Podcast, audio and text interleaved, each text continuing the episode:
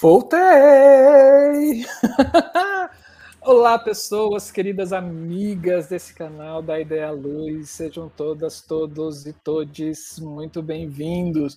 Morrendo de saudade de estar aqui ao vivo com vocês. Oh, a saudade estava tão grande, tão grande assim, que eu estou em êxtase em estar aqui com vocês aí do outro lado da nossa telinha e com a minha querida amiga que está aqui, que estava viajando, que agora consigo vê-la novamente. Olá, Camila Thiago! Olá, Marcelo, quanto tempo! Ontem eu falei, né, gente, saudade é? de fazer um programa ao vivo. Agora eu posso dizer saudade de fazer um programa ao vivo com você, Marcelo.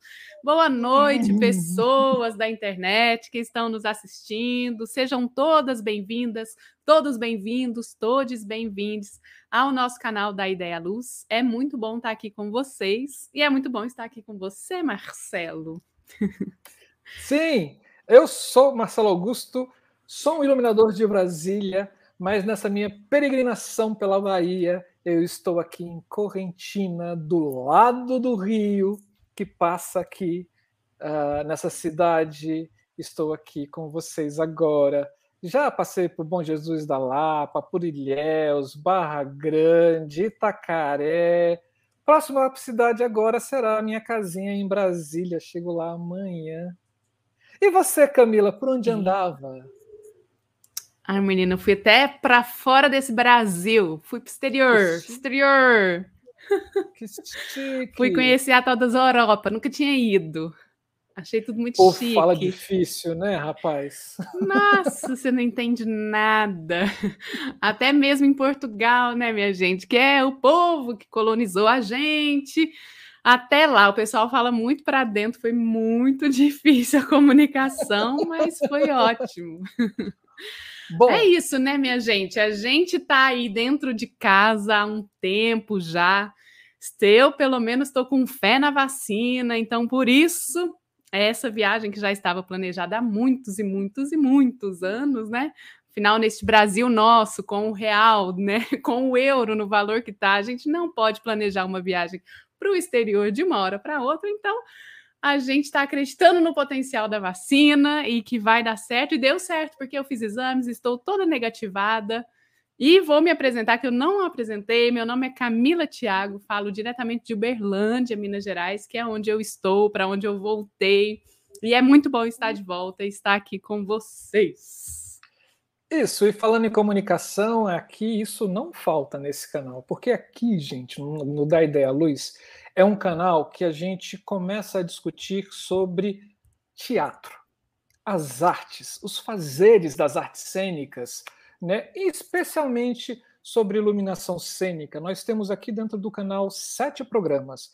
E dentro desses sete programas, a gente tem esse que é o Criação, que ele acontece semanalmente, todas as terças-feiras, às 19 horas, onde a gente convida um iluminador ou uma iluminadora para falar sobre os seus projetos de iluminação, mas na realidade especificamente sobre um projeto.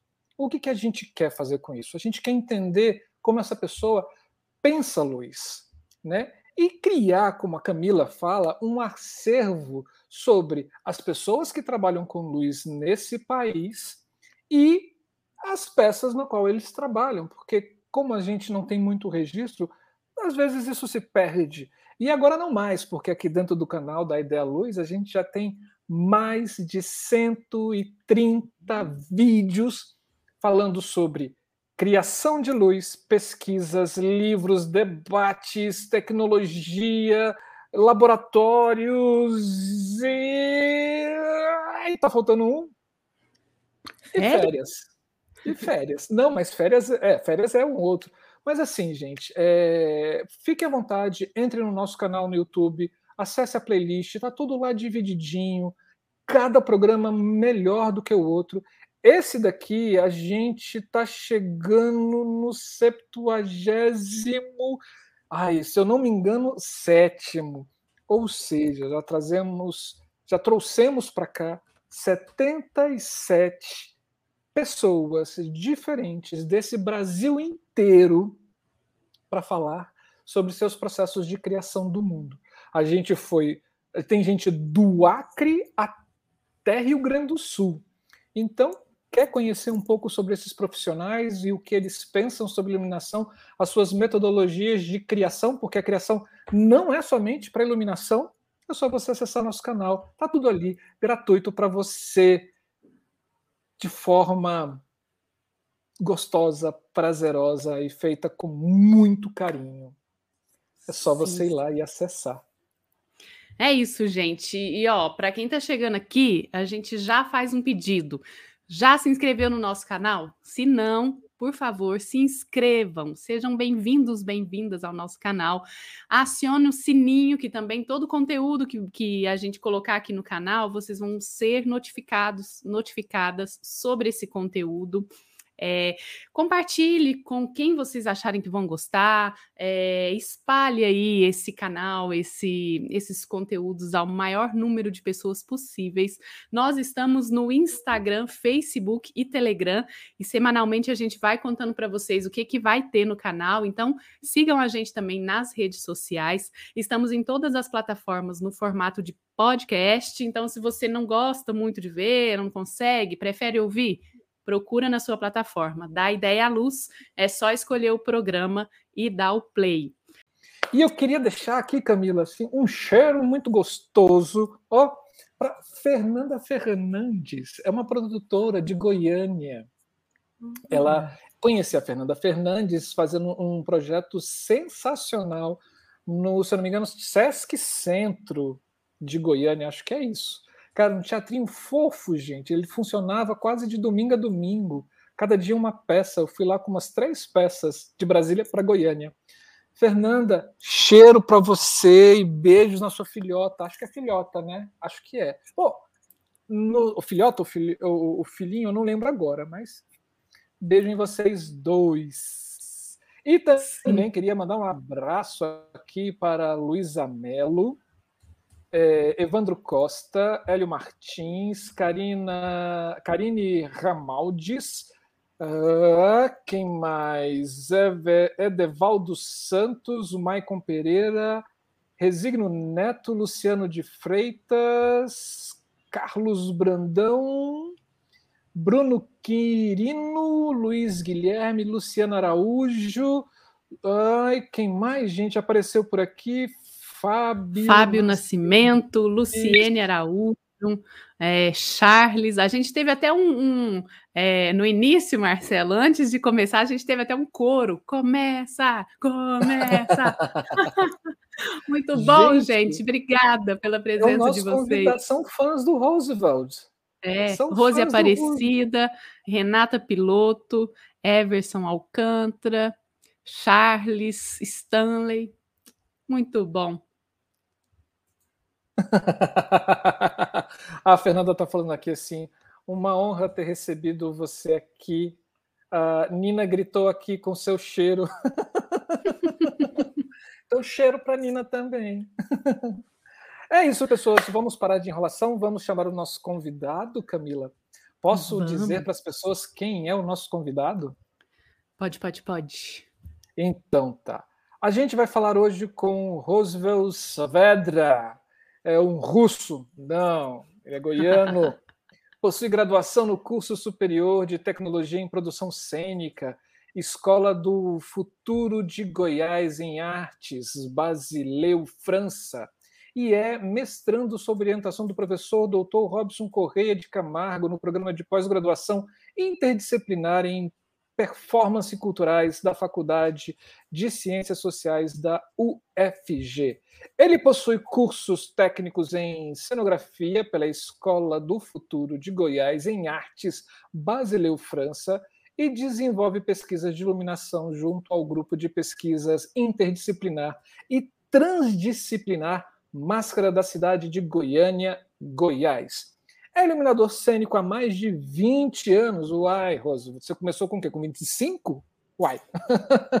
com trabalhos envolvendo concepção e montagem de iluminação cênica em grupos artísticos como CIA de Teatro no Escuro, Grupo Tropicão, CIA de Teatro, GTI, Núcleo de Investigação Cênica, Catavento CIA Circense, Grupo Lamira Artes Cênicas, dentre outros, e também desenvolveu atividades referentes à profissão de iluminador contratado né, nos espaços teatrais Teatro da ETFG e IFG, CC Martins Sererê, CMC Goiânia Ouro, Teatro SESI, Teatro Goiânia, e hoje ele atua como iluminador cênico em contrato fixo e também realiza produções técnicas de festival como o Festival Internacional de Artes Cênicas Goiânia em Cena, onde é responsável por toda a parte técnica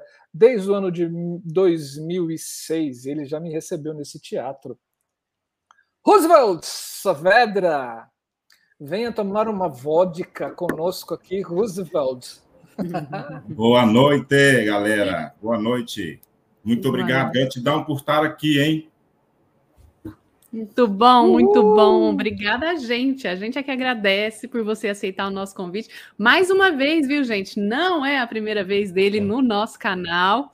Já vou deixar a dica aqui para o programa Debate.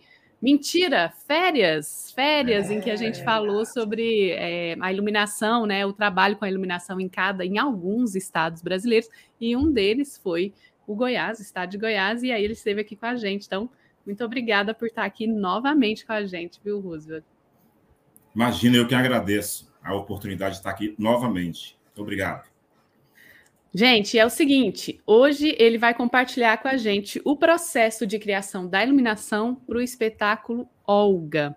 Olga narra a trajetória de Ives, uma mulher que foi rejeitada pela mãe ao nascer narra uma trajetória cheia de torturas e remorsos de Ives por sua irmã Olga, graças à rejeição de Dona Madalena, sua mãe que se engravida em um caso extraconjugal e tem uma filha chamada Olga, que recebe o carinho e a atenção da mãe e de todos do lugar onde vivem.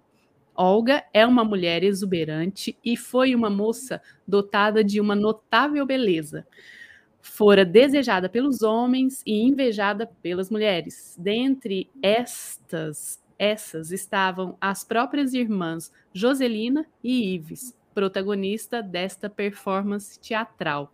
A protagonista purga-se de sofrimento e agora vive sua vida e sempre lembra o que Olga causara ao intimidá-la com sua beleza. Então, constante constanta, constata a felicidade após a morte de Olga. Ives, personagem solo desta performance teatral, conta, narra e vive agora seu poder de vida. Uma lagarta transformada em borboleta com um final surpreendente, hein, gente? E essa ficha técnica é composta por atuação é Valéria Livera, direção Bruno Peixoto e Edson de Oliveira, a dramaturgia é do Miguel Jorge, iluminador, Roosevelt, figurino, Cláudio Livas, a trilha sonora é do Vitor Pimenta, cenografia, Pedro Lippe, criação de oratório cenógrafo, Divino Moreira, maquiagem e cabelo, Blake Lino, preparadora vocal, Cris Lopes, designer gráfico e vídeo mapeado, Paulinho Pessoa, produção, Marci do. Ai, meu Deus. A pessoa já está precisando de óculos, gente. Dornelas. Dornelas. Só tem fera aí. A administração do projeto é com o Marcelo Carneiro. Ai, é tão bom, né, Marcelo, quando é gente do Centro-Oeste e não do Sul, a gente consegue é falar é todos os nomes, espero não ter errado nenhum. Acho que o nome mais complicado é do, do Roosevelt, Svedra. Né? É. Nossa, é muito bom, gente. Galera do Sul, desculpa, mas é muito difícil, cara. Vamos lá. Enfim, gente. Roosevelt. Opa, tá comigo? Diga pra gente. É. Ah, é eu já vou começar fazendo uma pergunta aqui. Como é que hum. começou, como foi que aconteceu esse convite para você participar desse, dessa equipe toda aí? Então, eu já. Primeiro, boa noite, gente. Assim, agora de uma maneira mais oficial. Boa noite para todos que estão aí no chat. Já estou do lado ali, estou vendo algumas pessoas. Tenho minha família, tenho um punhado de amigos.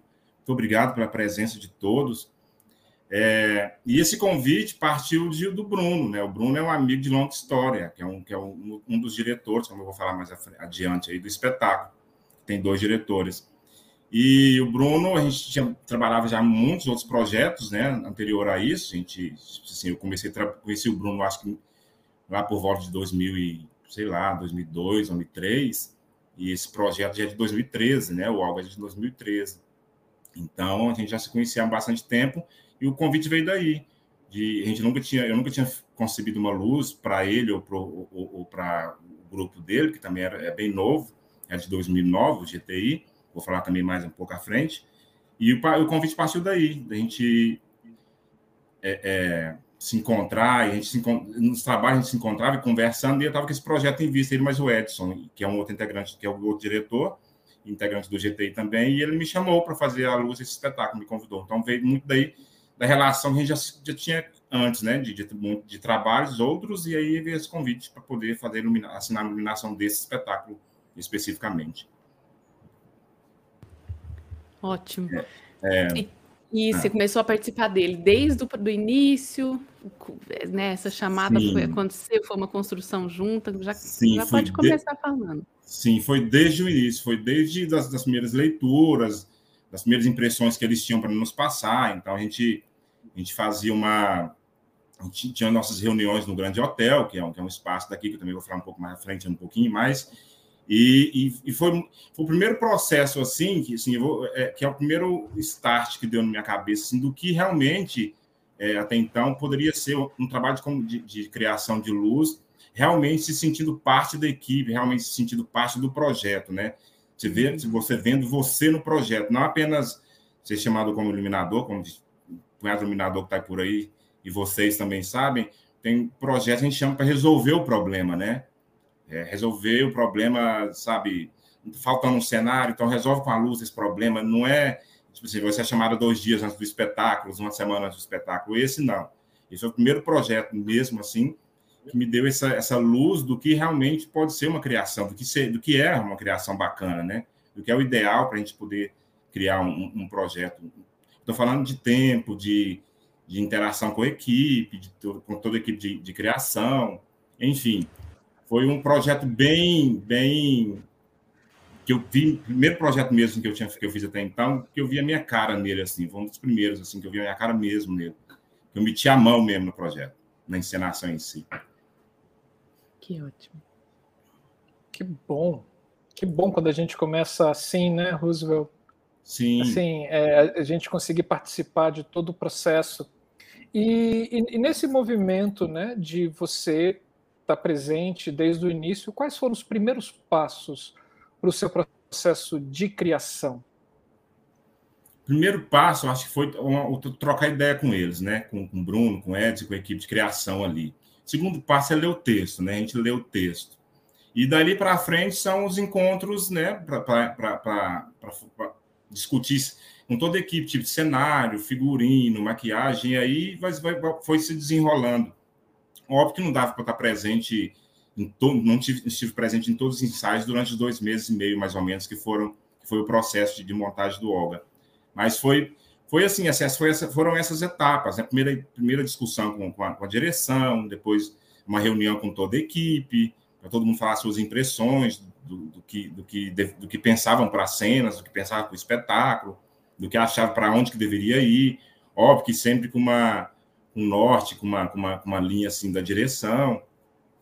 E, e, após isso, os insights mesmo, os insights que é, que é, o, que é o grande barato, né? Os insights que surgem, os insights, de um dia para o outro, você vai para casa, você fica pensando lá na sua casa, ah, posso fazer tal coisa, e você chega no ensaio no outro dia e troca ideia com, com, com, com o diretor. Na época não tinha WhatsApp, porque eu, se fosse hoje em dia, faria no WhatsApp já conversando, né? Nossa, tive uhum. essa ideia, não sei o quê, mandava um vídeo. Na época não tínhamos essa, essa coisa ainda. Mas foi assim, essas, as etapas foram um pouco por aí. E, e, esse processo de construção, ele foi coletivo? Ou o, o diretor já chegou e falou assim, olha, quero alguma coisa assim, assado? Ou nessas primeiras reuniões, esse objetivo né, de diálogo com o público, ou essa intenção ao se fazer esse espetáculo, a estética, né, a escolha da estética do espetáculo, isso foi elaborado conjuntamente antes dos ensaios, ou, ou ele já veio com as coisas mais prontas, assim, assim, eu quero isso? Assim, existe formas, vocês sabem, existe formas de diretores trabalharem, né? É, tem diretor que, vamos falar de, iluminação, porque tem diretor que não tem muito domínio de iluminação, né? então ele te dá linhas gerais o que quer. E já tem diretores que têm um domínio de iluminação e eles vão falando, vão pontuando mais coisas. Aí, tipo assim, não é que seja mais fácil ou mais difícil trabalhar com um ou com o outro, mas tem essas diferenças. O Bruno e o Edson, eles têm uma certa noção de iluminação já. Então, uhum. a conversa, e eles são meus amigos, e nossa conversa é muito aberta. Então, a gente tem mais ou menos da mesma geração. Então, a gente é muito mais Assim, o nosso diálogo é um diálogo mais fácil, mais, mais tranquilo. Eles chegaram, eu falo que foi um processo coletivo, sim, mas óbvio que eles, enquanto diretores, davam uma linha do que eles pensavam, ou se desse essa linha, se a gente discordasse, a gente poderia voltar e, e mudar um pouco ou não. O meu argumento, na verdade, tentando pegar uma outra linha, reforçava o que ele queria, eu entendia e, e, e a gente aceitava ou, ou, ou, construía junto a partir daquilo ali. Então foi um processo muito assim. Mas eu digo que é coletivo, sim, porque o cenário envolvido, tipo assim, a movimentação, dependendo, dependendo da luz que eu tinha pensado, o Bruno repensava juntamente com a Valéria, que é a atriz, né? Cenógrafo também. Então, foi assim, eu posso dizer sim que foi um processo muito coletivo. Assim, eu assino a luz, mas é muito engraçado. Assim, eu acho que grande parte da galera que poderia assinar um pouquinho junto também. Por que esse ângulo aqui não seria melhor vindo ali, que não sei o quê? Rola, rolou muito isso. Então, foi um processo muito coletivo. Mas é, é, é muito engraçado, porque é, é, um processo doloroso, porque você ensaia numa sala, é, uma sala que não tem nada a ver com, com, com, com palco, né? É uma produção pequena, a gente não tinha esse. A maioria das produções aqui em Goiás é assim, a gente não tem essa, essa oportunidade de estar no teatro para experimentar coisas, não sei o quê. Então, o dia da estreia é o grande dia para você ver as suas ideias materializadas, objetivadas e ver o que, que rola, o que, que não rola. Óbvio que muitas das coisas a gente pensou anteriormente, só na, na imaginação aqui e nas, nas, nas, possibilidades, lógico que muitas das coisas no dia a gente viu que não dava certo, em todos os aspectos, né? Da figurino, na maquiagem, no cenário. E mas foi muito tranquilo. A gente, a partir da estreia, a gente continuou com o espetáculo. E a partir da estreia, a gente foi mudando. Tinha uma ideia de, de a estreia foi feita no Centro Cultural UFG. A gente montou meio que um semi-arena mas a gente viu que não funcionou assim. Então, hoje em dia, o espetáculo, hoje em dia não, que a gente não faz mais ele. É um espetáculo de 2013. A gente transformou ele italiano mesmo, então é frontal mesmo ali. E então coisas do tipo assim, mas é isso, foi bem coletivo, foi bem bem tranquilo. Uma das, uma das equipes assim, por isso que é, um dos vou falar mais disso também. É um dos espetáculos que eu trago para análise do, no meu mestrado, né, eu analiso três, três, três, três concepções de luz minha, o, o Olga é um desses porque o Olga foi esse espetáculo que me deu esse, esse start de como pode ser também uma, um, um trabalho de, de iluminador, trabalho do iluminador de uma forma diferente, onde você está totalmente atravessado por outras questões do espetáculo, desde produção, maquiagem, figurino, comunicação de forma geral, a identidade visual, enfim. Como a gente ali eu entendi que um produto cênico, um produto artístico, ele pode sim ser feito dessa forma, de várias mãos, sem nenhum atravessar o caminho do outro, nenhum, não é nessa competição, não tem isso de mais importância, mas que é feito entrelaçado. Já, a, iluminação é atravessada pelo figurino, pelas ideias do figurino, enfim, por aí. Uhum. E nesse processo, aquelas quem foi você? Você é uma pessoa, né? Como você comentou anteriormente, que ah, não tinha WhatsApp nem nada, então era bastante conversa. Você é essa pessoa que vai para a sala de ensaio com caderno, faz rabiscos, desenhos, fotografa, é, sei lá, filma, você tem uma biblioteca de imagens. Como que é esse processo seu mesmo? Sim, eu até tenho me policiado mais, que eu quero me transformar mais digital, eu não sou. Eu queria muito ser o Rodrigo Horst, acho que ele está por aí. muito ser o Rodrigo Horst. Olha, eu prefiro ser carne e osso, cara. É, né? É, né? Mas eu sou assim, eu levo papel mesmo. E desde anotações do que poderia fazer, a, a desenhos. E agora, foto não, foto foi uma coisa que eu sempre tirei, gostei de tirar para poder imaginar assim. Mas eu sou esse que, que conversa, não pode ver tal coisa, e anota e puxa o, o, o o, o cenógrafo daqui, o cenário vai ser como, a que altura que vai você estar pensando. Enfim, eu faço muitas anotações mesmo no ensaio, eu gosto. E levo para casa uma rabisqueira, mas isso é massa. Essa rabisqueira só você entende, né? E depois você passar para poder conversar, poder explicar para a direção depois, para a galera da criação de uma forma geral, óbvio. Aí você passa limpo aquilo, né? Deixa mais bonitinho, passa uma maquiagem, para deixar mais, mais visível. Mas eu sou esse sim. Mas eu gosto muito do papel, do riscar, do rabiscar, do desenhar.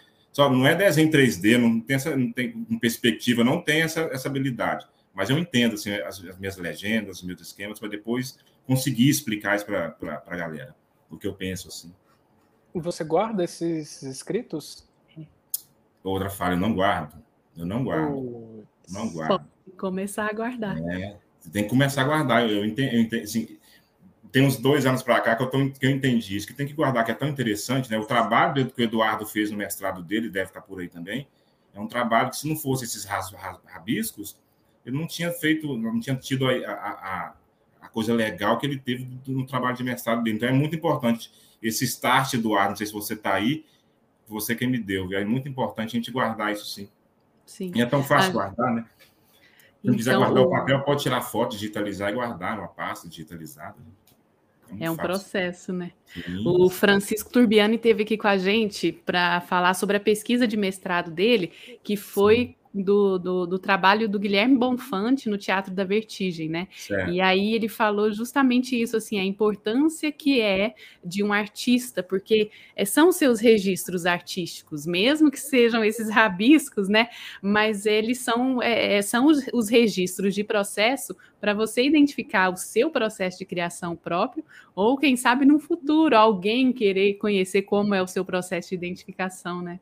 Importantíssimo sim, sim. E é muito doido, é, só fazendo parênteses nesse assunto ainda, porque eu volto agora em 2020, né, no mestrado, no mestrado 2020, para poder pesquisar essa, é, essa, esse espetáculo de 2013 e hum. pegando as coisas assim, vendo vídeo, gente, como eu descubro coisas, como é que eu era, o que, que eu pensei, eu pensando assim, nossa, eu faria de outra forma, como é que legal que eu fiz assim, é muito interessante. E seria muito legal eu trazer para a minha pesquisa esses desenhos que eu, que eu fiz na época, né? mas eu não tenho. Sim. Isso é, um, é uma pena, é uma pena enquanto registro mesmo, né? é uma pena. É, esse é um dos objetivos da ideia, Luiz. Né? Assim, fazer com que a pessoa pense sobre sua prática também. E é uhum. muito legal quando você para e reflete sobre um processo que já passou e você se redescobre. É lindo ver quando isso acontece sim, aqui dentro. Sim. E é tão é engraçado porque a gente fica, eu fico me achando assim, porque até então, assim, assim o movimento teatral em Goiânia, Goiânia é uma cidade nova, né, com 88 anos, então a gente tem um, um, um, tem um marco, assim, a meu ver, a meu ver, na, na, na, na arte, no teatro em Goiânia, que é a Faculdade de Artes Cênicas da UFG, né, o surgimento dela, a formação da primeira turma, uma galera que vem estudar, já vi que a Karine Ramal estava por aí, que é, que é um, uma ótima pesquisadora, uma maravilhosa, é do programa também que eu estou hoje em dia, doutora. E a importância que é, assim, é, assim é, a gente ter essa, essa noção do que é a profissão, né? do que é o fazer, do que é, do que é pesquisar, do, sabe? E, e ter essa, essa preocupação com o que você está fazendo, com o que você está deixando, deixando, não, não vou falar deixando, mas do que você está produzindo de uma maneira, não uma maneira automática, sabe, do, do tipo, vamos pegar sobre, vamos estar falando de iluminação, falar de iluminação, de iluminar por iluminar, sabe, um refletor, seja qualquer refletor, ou ângulo, qualquer ângulo, iluminando ali, tá bom, não sei o quê. É muito importante a gente parar para pensar. E aí, nesse, assim, esse mestrado me fez pensar, repensar essa questão de que lá atrás eu sou provocado para isso pelo Bruno, porque o Bruno, um dos diretores, no, na época, era do já estava tinha entrado no programa, e no programa se discute muito isso, né, no programa de, de, de mestrado nosso. Ele, ele, é mestre no programa também. E ele traz essa provocação para mim, né? Tipo, de não só iluminar ele, não, vem cá para o ensaio, vem cá assistir, vem cá ler com a gente, vem cá não sei o quê. Eu ficava achando assim, ah, que saco, não sei o quê.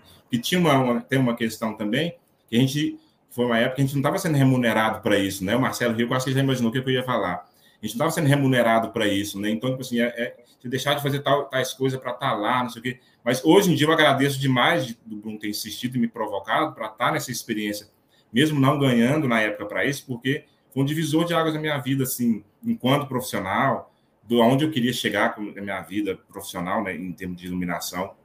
falei porque eu sou produtor também. Então, é muito interessante, é muito importante. Eu acho que estudar, estudar o que a gente faz, sabe? voltar, pesquisar o que a gente já fez, sabe? E, e, e esses registros que vocês estão falando é importantíssimo para a gente poder ver, ver crescimento, ver por onde a gente passou, o que, que nos influencia.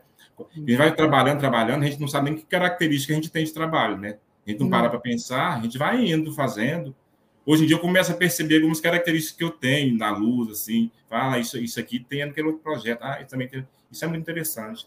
E isso que nos dá esse registro, essa volta atrás, né? essa volta no tempo, assim, para poder Sim. pensar sobre o que já se fez. Sim. Nossa, que boa fala, viu? É. Eu ri aqui porque o Tudela, num debate que a gente teve, uh, falando sobre o diálogo entre essas áreas né, de, de composição da cena, é, o Tudela fala assim: o iluminador que aí eu já, eu já tô com sotaque baiano, entendeu? Assim, o iluminador, quando ele perceber que ele tem que estudar para fazer o trabalho dele, ele vai falar assim: tô ferrado. Tô ferrado. Tô ferrado. Bem isso. Bem assim. isso. Beijo dela. Grande mestre. Roosevelt, e nesse processo, né, falando de pesquisa e estudo, quais são as suas fontes de, vamos dizer assim, de, de inspiração, né, as suas fontes de pesquisa no, no, nesse processo especificamente? Você é uma pessoa que pesquisa, sei lá, pinturas, fotografias ou assiste filmes? Como que você faz esse, essa pesquisa imagética? Então depende muito do, do projeto, né? Desse projeto em si, como foi, era uma coisa, era uma época um pouco que eu não tinha me atentado um pouco para isso, então eu fui muito nas provocações do Bruno, entendeu? Uhum. Então, tipo assim, nessa época, eu vi as provocações assim do tipo, vamos pensar a luz simbólica, simbólica, o que, que esse cara tá falando, é simbólico? Não vamos sair, não, não precisa ser dia e noite, vamos sair um pouco disso, sei o quê. Então, foi nessas provocações assim, que foi vindo, ele me explicando o que, que era. Até então, eu não não, não ia para pesquisar num livro, pesquisar um, um pintor, poder ver a, a, as, as, questões, assim, das, assim, as características básicas da escola expressionista, ou do simbolismo. Não tinha muito isso, não tinha isso, não tinha muito, não, não tinha. Uhum. Tinha coisas assim, Rose, veja aqui esse vídeo, por exemplo, essa ideia aqui é tal coisa, não sei o quê. Ah, tá, legal. E depois você foi, veja tal coisa, veja não sei o quê. Então, essas provocações todas vieram muito do Bruno, assim, não, pensa numa luz menor, porque isso aqui, eu pensei nisso aqui, você acha que é legal? Que refletor que você... Então, foi um pouco assim. Hoje em dia, é, a gente vai muito pelo tema, né? Se é um espetáculo que tem texto, a gente dá, lê o texto, né? Muitas vezes o texto ele é, ele é indicativo, muitas vezes te, assim, a, a, obra é baseada no texto, né? Então, são, são, assim, são as imagens que esse texto me traz. Hoje em dia é muito bacana de pesquisar, porque a gente tem internet, né? Uhum. Então, as imagens que vêm nos dando as leituras, a gente pesquisa muito na internet, a gente acha muita coisa, desde pintura, ou a um filme, ou um espetáculo de dança, ou uma fala numa palestra que um cara falou uma coisa, que não necessariamente é uma imagem assim, né, exposta, mas assim, a fala, o raciocínio sobre ela. Então, é um pouco por aí. Hoje em dia, a pesquisa gira muito em torno disso. E, óbvio, se for uma coisa mais específica, a gente, a gente pesquisa mais sobre o autor. Sobre o que sobre as principais características do autor, do que, que ele fala, o que geralmente o que geralmente ele toca, em que, que, tipo de assunto geralmente ele toca, é, não só necessariamente o, do espetáculo, mas o que que esse, esse, o que que esse cara traz da vida dele de uma forma geral. Isso serve para nos dar alguns nortes, que muitas das vezes a inspiração vem não da obra em si, vem de uma outra obra que, que tem que tem uma, uma, uma, uma um intercâmbio, tem uma uma ligação com, com tal obra, entendeu? Com a obra que a gente está pesquisando, outra obra de outro autor. Então, é importante também essa pesquisa de, uma, uma forma mais, mais global. E muitas vezes a gente fecha num, num, num, num tema, num, texto, num assunto, e muitas vezes falta. Só que ele não te dá, assim, para mim eu sou assim, muitas vezes aquilo não me dá inspiração para eu criar. Ou eu crio alguma coisa e não estou satisfeito. Ou é a conversa, ou é a pesquisa de outras coisas que passam por aquilo ali que geralmente me, me leva para um outro lugar, assim, que eu acho que é mais legal. Que aí meio que dá para fugir do óbvio, dá para criar uma outra coisa, enfim, é um pouco por aí. E falando especificamente de Olga, né? Por onde foi? Por onde começou essas suas pesquisas? Assim, quais são os conceitos que você tem? Hum. Quais são as imagens? Como é que foi? O que foi a mola propulsora para dar o start da sua pesquisa, assim, conceitualmente? Né? Assim, ah, a luz vai tendenciar para isso. E aí começou a sua pesquisa nesse processo. Como é Sim, é que foi? Sim, esse processo foi muito doido, por quê? Porque é um espetáculo que tem dois diretores. Esses meninos são tão doidos desse GTI, o Edson e o Bruno, que eles, assim, cenas ímpar é um, cenas par é outro. E aí bota a equipe de criação para enlouquecer atrás deles, né? e aí, mas muito legal, é, é, é o tal desequilíbrio, né? Desestabilização total.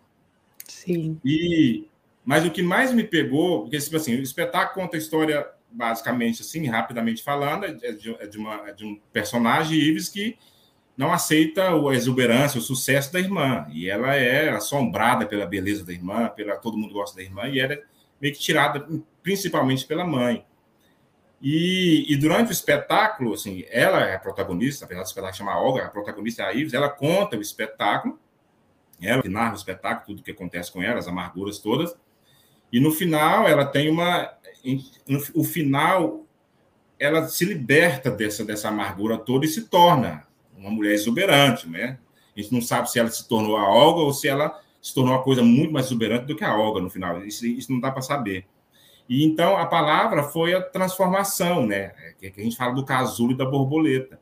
Essa uhum. coisa fechada, essa coisa amarga, essa coisa amarrada, essa coisa invejosa, essa coisa rancorosa, esses sentimentos assim que só nos puxam para baixo, a maioria das vezes na nossa vida, para uma pessoa que passa de determinado momento com a morte da irmã, não sei se foi a morte que provocou, se ela ficou feliz ou não, mas que passa de determinado momento da vida, ela descobre uma outra forma de viver, se aceitando e se tornando tão bela quanto ela sempre imaginou a irmã. Essa é a minha leitura, viu, gente? Pelo amor de Deus. Pode ter outra. Essa é a minha viagem. Então, o, o, a mola propulsora é essa, essa ideia da transformação, saca? Da, do, do desabrochado, do casulo que se torna uma borboleta, da, da, da, lagarta que se vai se tornar uma borboleta aqui, né? Que ela abre, que ela abre os horizontes, que ela se aceita, que ela vai embora, que ela mete o peito na vida e esquece esquece a sombra da irmã, ela se, faz. Então, a ideia assim, básica do espetáculo era isso, era fazer essa transformação. E tanto que o espetáculo ele, ele, tem uma trilha muito assim pesada, né? Ela contando os casos, as coisas ruins que acontecem com ela, em detrimento da irmã, blá, blá, blá, blá. E no final ele vai se tornando belo, ele vai se aliviando, a trilha vai mudando, a luz vai ficando, a luz também foi ganhando esses contornos. Uma coisa que a gente ganhou, que deu essa ideia assim, muito massa, foi a projeção, a piada do Paulinho Pessoa, que arrasa, que é um cara fantástico daqui de Goiás, que e, e é um, um, lance legal também esse espetáculo, que eu acho que lá assim, no, no, no, naquele roteirinho que vocês me passaram, dos acertos, dos erros, que eu separei na, na, na apresentação que eu vou fazer agora, tem, eu falo sobre isso, porque foi um acerto ali de, de de entender a importância da projeção naquele lugar, naquele momento, assim, no finalzinho do espetáculo, onde a luz cede um pouquinho de espaço, que, que é muito doido. A gente fala que a luz cede espaço porque, porque eu estou dando sombra, né? Então, tipo Sim. assim, eu, eu, tô, eu tô ali ainda, né? Porque quem está tá causando a sombra é a minha, minha falta de luz, a minha pouca luz. Então, tipo assim, esse, esse diálogo meu com o Paulinho para o final do espetáculo, que é onde ele cresce, que, que a gente sai desse sentimento pesado que a Ives trazia, para uma libertação, para uma, uma, uma, glória, assim, digamos de passagem, foi muito interessante. Então, a palavra-chave é essa, Marcelo. Eu acho que essa transformação é o crescimento, é o entendimento de si e, sabe, eu acho que é a liberdade, assim, sabe, que a transformação que ela conseguiu, ela se libertou, libertou dessa sombra e ela, enfim, um pouco por aí. Minha viagem foi essa. Assim. Tá vendo, pessoas, vocês que estão nos assistindo, fazer luz não é somente acender um, um refletor Sim, né? sim. É, a ausência dele também, né? É. E também, como diz um, convidado nosso aí da semana passada, assim, Fazer poesia com a luz. Por aí, né? uhum. Por aí. É, a gente Bem faz isso. poesias com a luz. Bem isso. Pelo menos tenta, né? É. o pessoal já está falando a dramaturgia da luz. Sim, né? sim, então. eu acho então. interessante isso. Gente, desculpa, eu estou mexendo muito a minha câmera aqui assim, porque eu não estou em casa. Eu estou no quarto de hotel, de hotel não, numa pousada, e eu estou com, com um computador que não é meu, no meu colo. Então ele está fazendo assim, ó. Se vocês estiverem estiver incomodando muito, fala que sim, que aí eu, eu tento estabilizar um pouco. Fica quieto, menino. Tô tentando, cara, mas aí a bunda dói, e aí eu tenho olho. A idade já não dá mais para ficar numa posição parada por muito tempo. Vai lá, Camila, você ia perguntar Roosevelt. uma coisa. Não, é que ele falou da apresentação, eu tô curiosa. Vamos ver essa apresentação? Quero ver. Ah, tá. Ok. Vou colocar ela Marcelo aqui. vai colocar para nós aí, né, Marcelo? Para gente aí. Aí. aí. Então, galera, pode começar? Por favor. Tá, então eu preparei aqui uma, uns slides, não são muitos. Parte de algumas coisas já deu uma introdução assim, mas aí a gente vai conversando com mais calma. Assim. Então, o espetáculo é Olga, né? Ele é, ele é, um texto do Miguel Jorge. Miguel Jorge ele é, ele é do Mato Grosso, é do Mato Grosso do Sul, né? Do Campo Grande. Mas ele está em Goiás há muitos anos. Ele foi professor da UFG, eu acho que é aposentado pela UFG, mora em Goiás há muitos anos. E tem várias obras aqui, tem mais de 30 obras. Então, o Miguel Jorge é bem conhecido, tem vários uhum. textos para teatro aí. Eu já fiz um outro dele que vou lembrar o nome agora. Inclusive, o Luciano de Freitas estava aí, eu fiz com ele. Oh, meu Deus, eu vou esquecer. Tinha que anotar, mas enfim. Já fiz um outro texto dele também, outro espetáculo dele. E esse espetáculo ele foi a montagem do. Essa, o Olga, foi a primeira montagem que teve do Olga, foi do grupo GTI, que é o Núcleo de Investigação Cênica. É um grupo idealizado pelo Bruno Peixoto pelo Edson, já falei um pouco sobre isso. Eles vinham, o Bruno Peixoto e o Edson, eles vinham de um processo muito legal nos últimos anos, antes de 2013, que era com, com o espetáculo Balada de um Palhaço do Plínio Martins. Então, eles fizeram muito Brasil por aí. É o grupo Arte... Esse espetáculo, gente, foi um espetáculo. Olha, você falando, minha memória fez assim. Foi um espetáculo que veio aqui é, em Uberlândia, e assim, agora que eu tô sabendo quem são essas pessoas. Foi um é, espetáculo assim, que eu chorei, mas eu chorei tanto. É e o Bruno tá, tá, com a gente aí, ele tá ouvindo, ó. Ah, Gente, volta a fazer esse espetáculo maravilhoso. Tá Parabéns ouvindo, né, por esse trabalho. Tá Nossa, emocionante, assim, marcou minha vida esse espetáculo, muito bom. É maravilhoso, é a direção do Danilo Alencar, que é aqui do grupo, que, é, que, é, que, é do, que era da PUC na época, hoje em dia eu acho que, acho que o grupo saiu da, da, da PUC, o uhum. Artefatos, e eles estavam no processo de viajar o Brasil inteiro com esse espetáculo, ganharam um monte de prêmio, e, e eles tiveram a ideia de montar um, um grupo onde eles pudessem pesquisar outras coisas, né? Outros, um trabalho conjunto, eles eram, eram muito amigos, não sei o quê. E eles criaram esse grupo de TI. Tiveram outro, outros espetáculos antes de, do, do, do Olga, mas que o pontapé inicial foi o Balanço, que é um espetáculo também que eu já viajei muito com eles. O Balada também eu viajei muito com eles, mas a luz não é minha. Acho que a luz é do Pedro Ivo, é um iluminador que eu não conheço.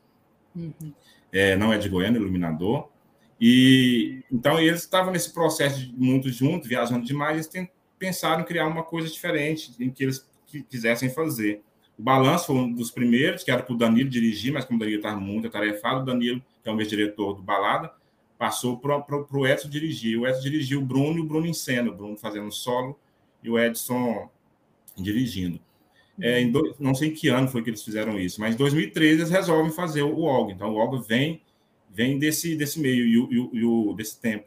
E o GTI, esse, esse núcleo de investigação sendo, que na época chamava de experimental, não sei o quê. Mas era um, era, era um grupo, era um, era um grupo, porque na época eles trouxeram a Valéria também, que é atriz do Olga aí, é um grupo que, que queriam pesquisar coisas diferentes, sem muitas amarras, sem muito onde deveria chegar, enfim. Aí Olga vem nesse, nesse, nesse meio aí, nesse lugar aí. Então, só para explicar um pouquinho do Miguel Jorge e do, e do GTI. Pode passar o próximo, por favor. Beleza.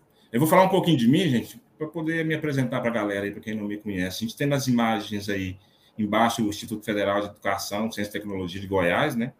É o IF hoje em dia, Instituto Federal. E na, na minha época era o ETFG, está em cima aí, a Escola Técnica Federal. E em cima tem o Martim Sererê, né? Que é o Centro Cultural Martim Sererê, que foram dois espaços importantíssimos na minha vida, assim. Foi onde eu aprendi. O IF foi a escola técnica foi onde eu me permita falar escola técnica, eu sou das antigas. Escola técnica foi onde eu foi o pontapé inicial, eu fiz o curso de eletrotécnica lá, 97, tinha 16 aninhos.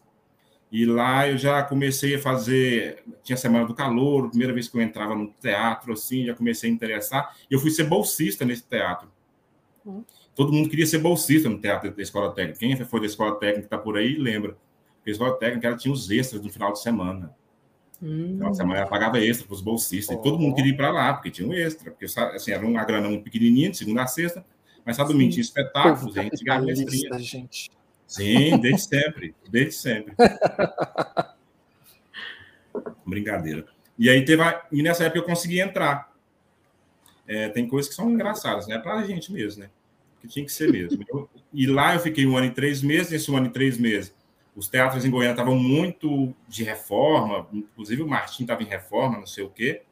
O Martim só reabre em 99. O Martim é um espaço de 88, né? Martim seria um espaço de 88 ele só reabre em 99. Então, em 97, ele estava fechado, o Teatro Goiano estava fechado. Então, muitas escolas, olha o Jun falando aí, ó, foi bolsista lá em 89 também. E muitas escolas, muitos teatros estavam fechados, estava sobrando da escola. Então, muita gente passava por lá. Surge, aí em 99, surge uma vaga no, no Martins Sererê que um iluminador vai embora. E aí o Carlos Brandão, que é um puta cara da, da, da, história da arte em Goiás, aqui é um produtor, músico espetacular aí, daqui de Goiás, muito importante. Ele me chamou para trabalhar lá. E lá eu fiquei oito anos, fiquei sete anos, saí de lá em 2006, né? Fiquei, fiquei sete anos. Uhum. No Martim foi uma grande escola, assim, né? Do Martim, os festivais, de tudo quanto é tipo de coisa, que é um centro cultural, como vocês estão vendo aí, tem duas, tem duas cúpulas aí, é, são dois teatros fechados, e no fundo tem um teatro de arena. E, e, e na frente de onde está tirando a foto aí tem um bar, então é um centro cultural bem grande. Você conhece, Marcelo? Não, esse não. Ah, você não conhece. É um, é um lugar super legal, de tem, é cheio de pé de manga, até muito legal. Muito legal mesmo esse espaço. Fica no setor muito, sul, área bem nobre. Assim. Eu conheço sim, eu fui lá uma vez, mas faz muito tempo. Ah, imagina. Muito Ele tempo. é de 88, né? Eu sou um pouquinho é. mais antigo. Nós estamos juntos, rapaz, tudo junto. Tá tudo pareado, tá tudo pareado. E lá Ô, gente, não posso falar o mesmo. Ah, Olha, gente, eu faço luzes na barba, tá? Para parecer mais charmoso, então. Ah, tá bom. Tá bom. Então, no Martim foi assim, uma grande escola, porque o Martim ele recebe evento de tudo quanto há, de rock, de teatro, de exposição, enfim, é um centro cultural mesmo. E na época ele estava muito bombando, assim, que em 99 era, era a época que acho que o PMDB perde em Goiás, e aí falar um pouquinho de política, o PSDB assume com o Marconi. E tem um boom de grana, assim, na, na, na cultura, assim, foi, um, um foi um, uma administração que a gente assim, teve muita coisa, muitos festivais foram criados, o FICA foi criado, acho que o Canta Primavera foi criado nessa gestão, enfim, muitos festivais, muita coisa foi, foi, foi feita nessa época, nesse, nesse primeiro mandato aí que eu estava chegando em 99. Estava chegando com, com 17 para 18 anos. Eu entro no Martinho, eu tinha 17 anos, não tinha 18 Nossa. ainda. E até uma história legal, porque eu faço aniversário dia 30 de junho. Eu chego no Martim 3 de maio, eu nunca esqueci essas datas. E eu não poderia ser contratado pelo Estado, de menor, ser contratado pelo Estado, não pode, é um espaço do Estado. E eu não conto para o Brandão, óbvio, né? Só que naquela época, naquela época se contratava retroativo, né? você trabalhava uns três meses, depois você recebia. Aí o contrato saía e você recebia retroativo. Fiquei calado. Quando, passado dois meses, quando foram, o Brandão foi ver, eu era de menor, então um mês eu não tinha como receber. Ele ficou puto comigo. Você estava trabalhando sendo de menor aqui, nego desgraçado. Mas vocês acham que eu ia te contar, você me mandar embora? Eu acho que eu me contei, né? Então cheguei bem novinho no Martim. Do Martim eu vou para o pro, pro, pro Goiânia Ouro, em 2006, e aí é uma outra parte importante da minha vida, porque era um teatro que estava inaugurando. O Goiânia Ouro você conhece, Marcelo? Travou? É, acho que o Marcelo deu uma travadinha. Deu uma tá, travadinha. é a internet aqui na pousada, mas pode ir, eu tô seguindo. Tá tô de seguindo. boa, tá, no, tá, de boa, tá de boa.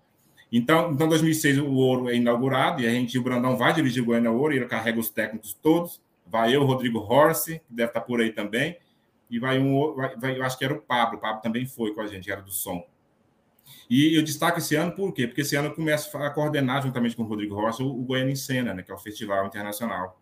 Sim. E aí, sim, foi uma grande escola. A gente muito novo, com a responsabilidade de um festival internacional, que era assim, seis espetáculos por dia, durante 15 dias.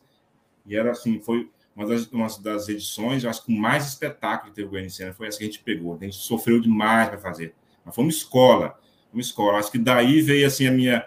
Ou desistiria de ser produtor aí, essa questão da produção, né, produção técnica do festival, eu me apaixonaria. Eu me apaixonei, apesar das, das, das dos problemáticos. Gosto de sofrer, bom. né? Que bom, né? Porque, cara, é e... é muito trabalho de coordenar um é. festival. Nossa, é, são 15 dias, são 10 dias de pré-produção e 15 dias de festival que a gente não dorme, né? Você sabe como é que é? Você uhum. sai dos teatros, das apresentações, meia-noite, meia-noite e meia, e tem que estar sete e meia, oito horas entrando no teatro de novo, organizando a equipe, enfim, é uma loucura. Então foi uma escola para mim, assim, esse Goiânia em Cena esse ano. Vou fazer um salto aí em 2015, porque 2015 é após é, trabalhar tanto né, na prática de, de, do dia a dia da prática dos teatros e, da iluminação em si, dos teatros em si, eu resolvi estudar, resolvi fazer produção cênica, que é um curso no Brasileiro França, né? Que é a Escola do Futuro, em arte Brasileiro França, que vocês leram aí no início. E em 2015 eu faço curso de produção.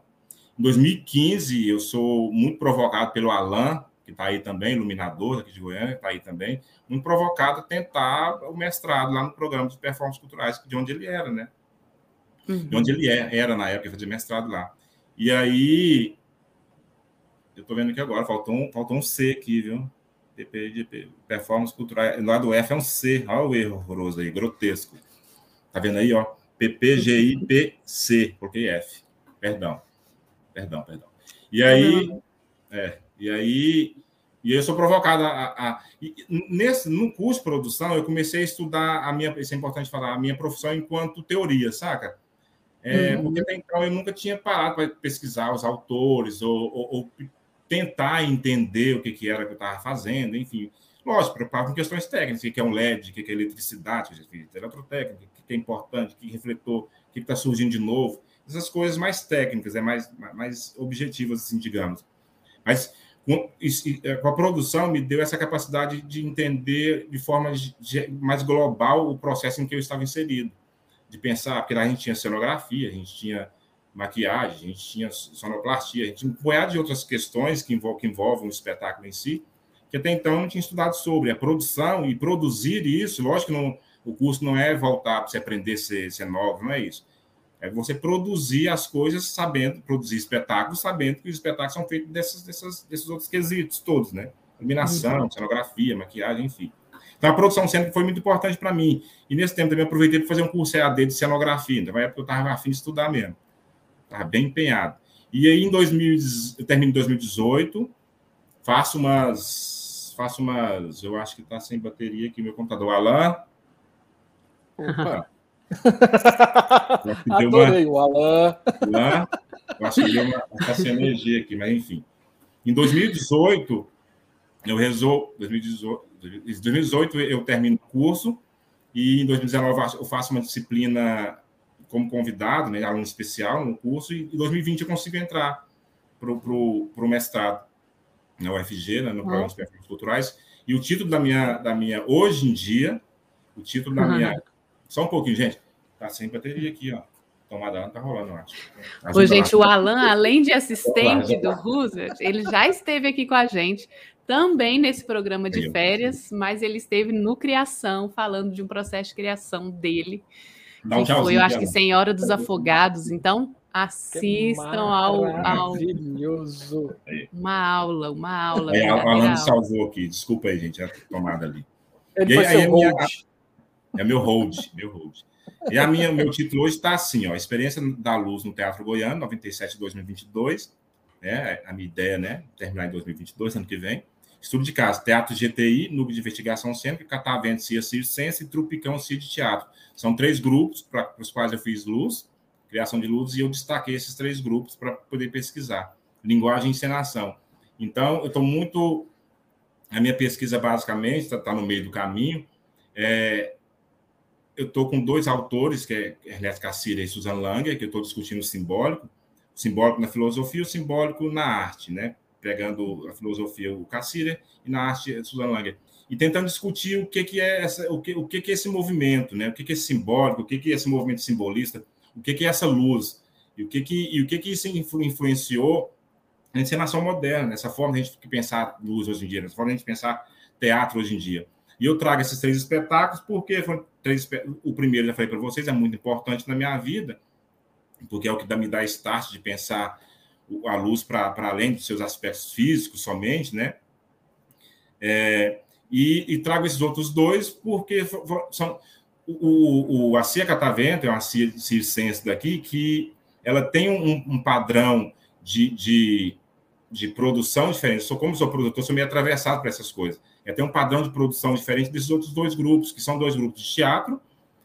Só que ela, ela é uma companhia circense e é uma escola de circo. Então, eles têm uma diferença no, na organização, tem uma diferença no pensar e tem uma diferença da linguagem, né? Que é o circo, né? Não é teatro. E eu trabalho com eles há muito tempo. E, então, eu, eu, eu, eu escolhi um dos espetáculos deles que, que, que eu fiz à luz e, e, vou falar sobre. E o Trupicão foi o último trabalho que eu fiz assim, que, que me emocionou muito, que é, que é um grupo que, que é, assim, basicamente é um grupo criado, idealizado pelo Sandy Freitas, que a Catavento é do, do Felipe Nicknig, que é um gaúcho que está aqui em Goiás há muitos anos. E, e, o Tropicão é um grupo, é um espetáculo que eu fiz assim, que eu gostei demais de fazer à luz, que é, é um apanhado de textos e, e ele juntou esses textos e fez um espetáculo, é um, um solo com a ele, ele, fez um duo com a Mazé, Mazé Alves. Então, assim, é um espetáculo que eu gostei muito de fazer. Eu acho que nesse último espetáculo que eu criei a luz, eu tenho aplicado assim a, o que mais recente eu penso de luz. Então, por isso que eu escolhi esses três para poder falar sobre. E estou tentando. E, e, é importante quando eu, inclusive hoje, quando eu estou aqui, eu acho muito importante eu falar de mim, falar da luz. É por isso que eu trago os espaços eu trago os personagens, as pessoas que fazem teatro em Goiás, que eu acho que é muito importante. Assim, não tem como eu falar, chegar aqui e falar da minha criação de luz se eu sou atravessado dessas pessoas todas, né?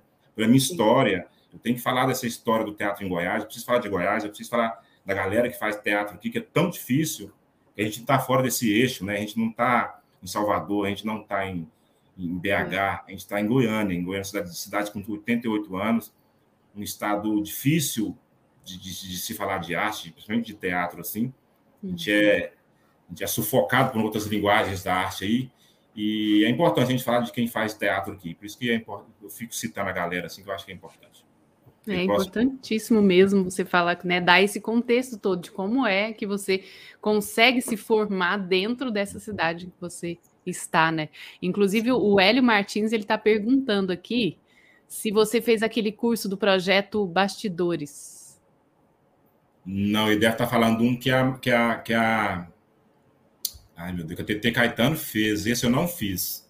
Eu fiz um bastidores que a Marci fez. Inclusive, eu dei oficina nele, de iluminação, e o Rodrigo Horst. Mas o bastidores, eu acho que deve estar fazendo, falando da, da TT Caetano, que foi, teve maior, maior, maior, maior divulgação. Isso não fiz, não. Próximo slide, Maravilha. por favor. E aí tá, é, é, é os dois diretores, a direita, Bruno Peixoto e de Oliveira, e de cá, da esquerda, a Valéria Livera, que é atriz, né? Que faz uhum. o solo. Então, o convite, como já falei um pouco, foi feito um pouco nessa, nesse meio da gente já estar tá trabalhando, né? Nos festivais da vida pelo Brasil aí, me convidar para fazer esse texto do Miguel Jorge. Eles queriam fazer um solo, e ao ler alguns textos, eles leram o, o texto do Miguel Jorge, gostaram muito, e a Valéria já era amiga já atriz, né? Já era atriz na época e, e muito colada na nossa, assim. E foi também foi chamada por eles para fazer mais ou menos no mesmo no mesmo nível de interação que foi comigo. O Wesley Oliveira da direita aí, ele é ator também há muito tempo. Ele é o, é o, outro que faz que acompanha o Bruno no Balado de um Palhaço, né? É, ele é o Bobo Plin, né? O Bruno faz o Menelão. E, e, então, assim, a direção foi dos dois. Então, tipo assim, a, a, as, as primeiras impressões foram as piores possível, né? Quando fala para mim, tem dois diretores, falei, meu Deus, aqui com dois diretores, conforme for aguentar um já é difícil, brincadeira, brincadeira. Mas, mas foi muito legal, tipo assim, porque é, a, a princípio me colocou com muita todas essas questões que o Bruno vinha me provocando, que até então eu não me preocupava, e ainda tem essa questão de ter uma outra pessoa que o Edson veio depois, assim, né, conversar comigo e passar a ideia dele, que eu conheci o Edson até então de iluminar ele, mas com direção do Danilo. Então, essa conversa do ator iluminador aí, ela é um pouco mais, mais distante, mas não, estava no processo agora, porque ele era o diretor do espetáculo, né? E eu não conhecia ele tanto. O Bruno já era amigo, já era mais, mais fácil, assim, de, de, de entender, de conversar, de trocar ideia. Mas, assim, as primeiras impressões foram essas, assim, foi de dificuldade, de, de, de apreensão, meio que de medo, assim, de não dar conta das coisas que ele estava propondo que eu fizesse. Mas eu acho que o resultado foi bom, eu acho que deu certo.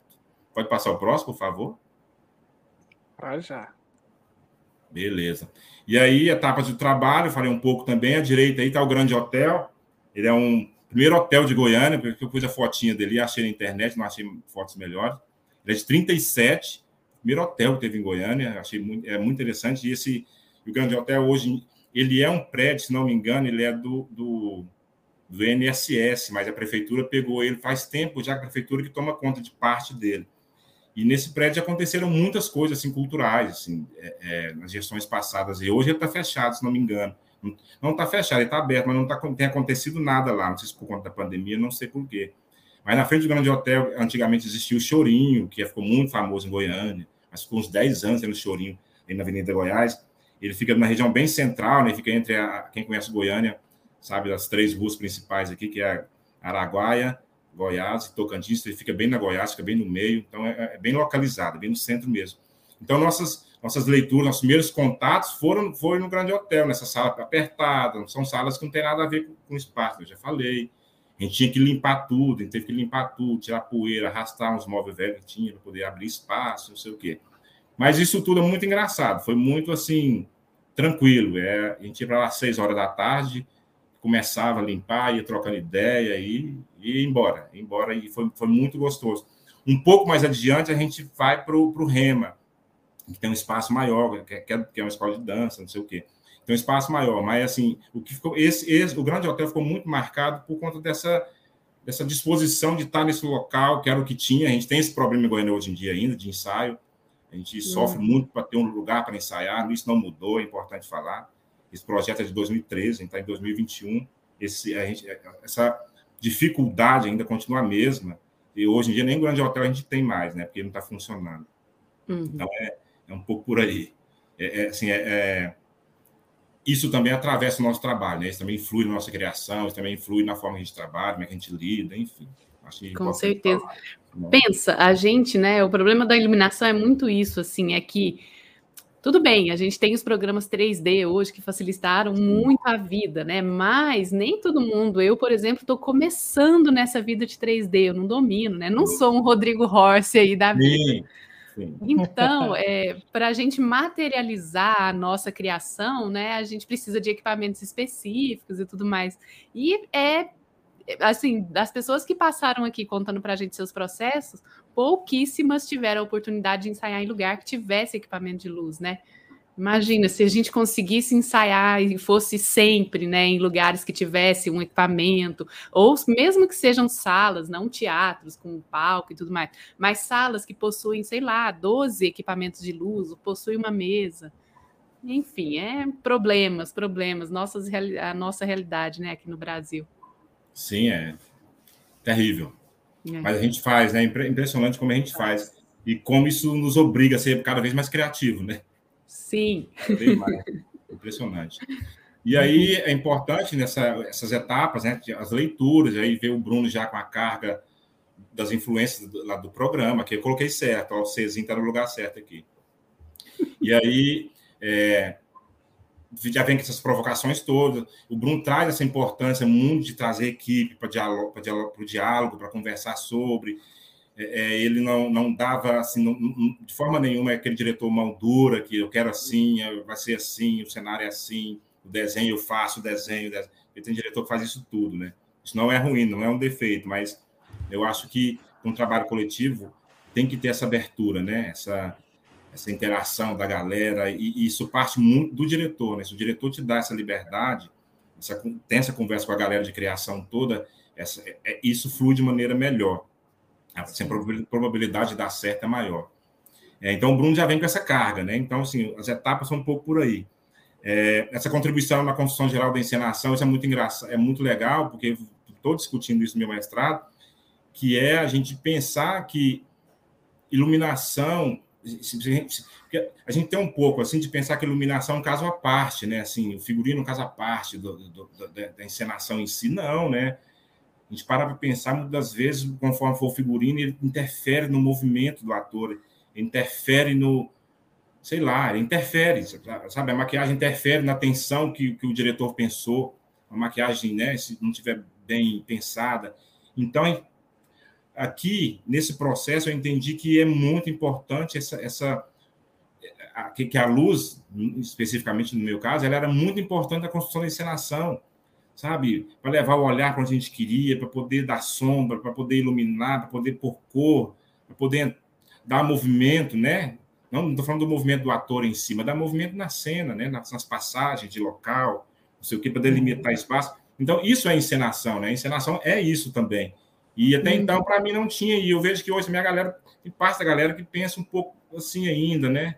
Vem cá, ilumina aqui, falta dois dias, me, me salva aqui. E é tão ruim, né? A, gente, a partir desse projeto, eu acho tão ruim quando eu sou contra. Lógico que eu estou falando disso, gente. Questões ideais. Óbvio que eu faço muito serviço nessa questão, nessa, nessa realidade não ideal. E chegar para resolver problema, para fazer, sabe, espetáculo que tem 10 apresentações e morre. Eu acho muito ruim isso. O espetáculo tem que amadurecer, tem que caminhar, tem que andar. O, o ideal seria esse.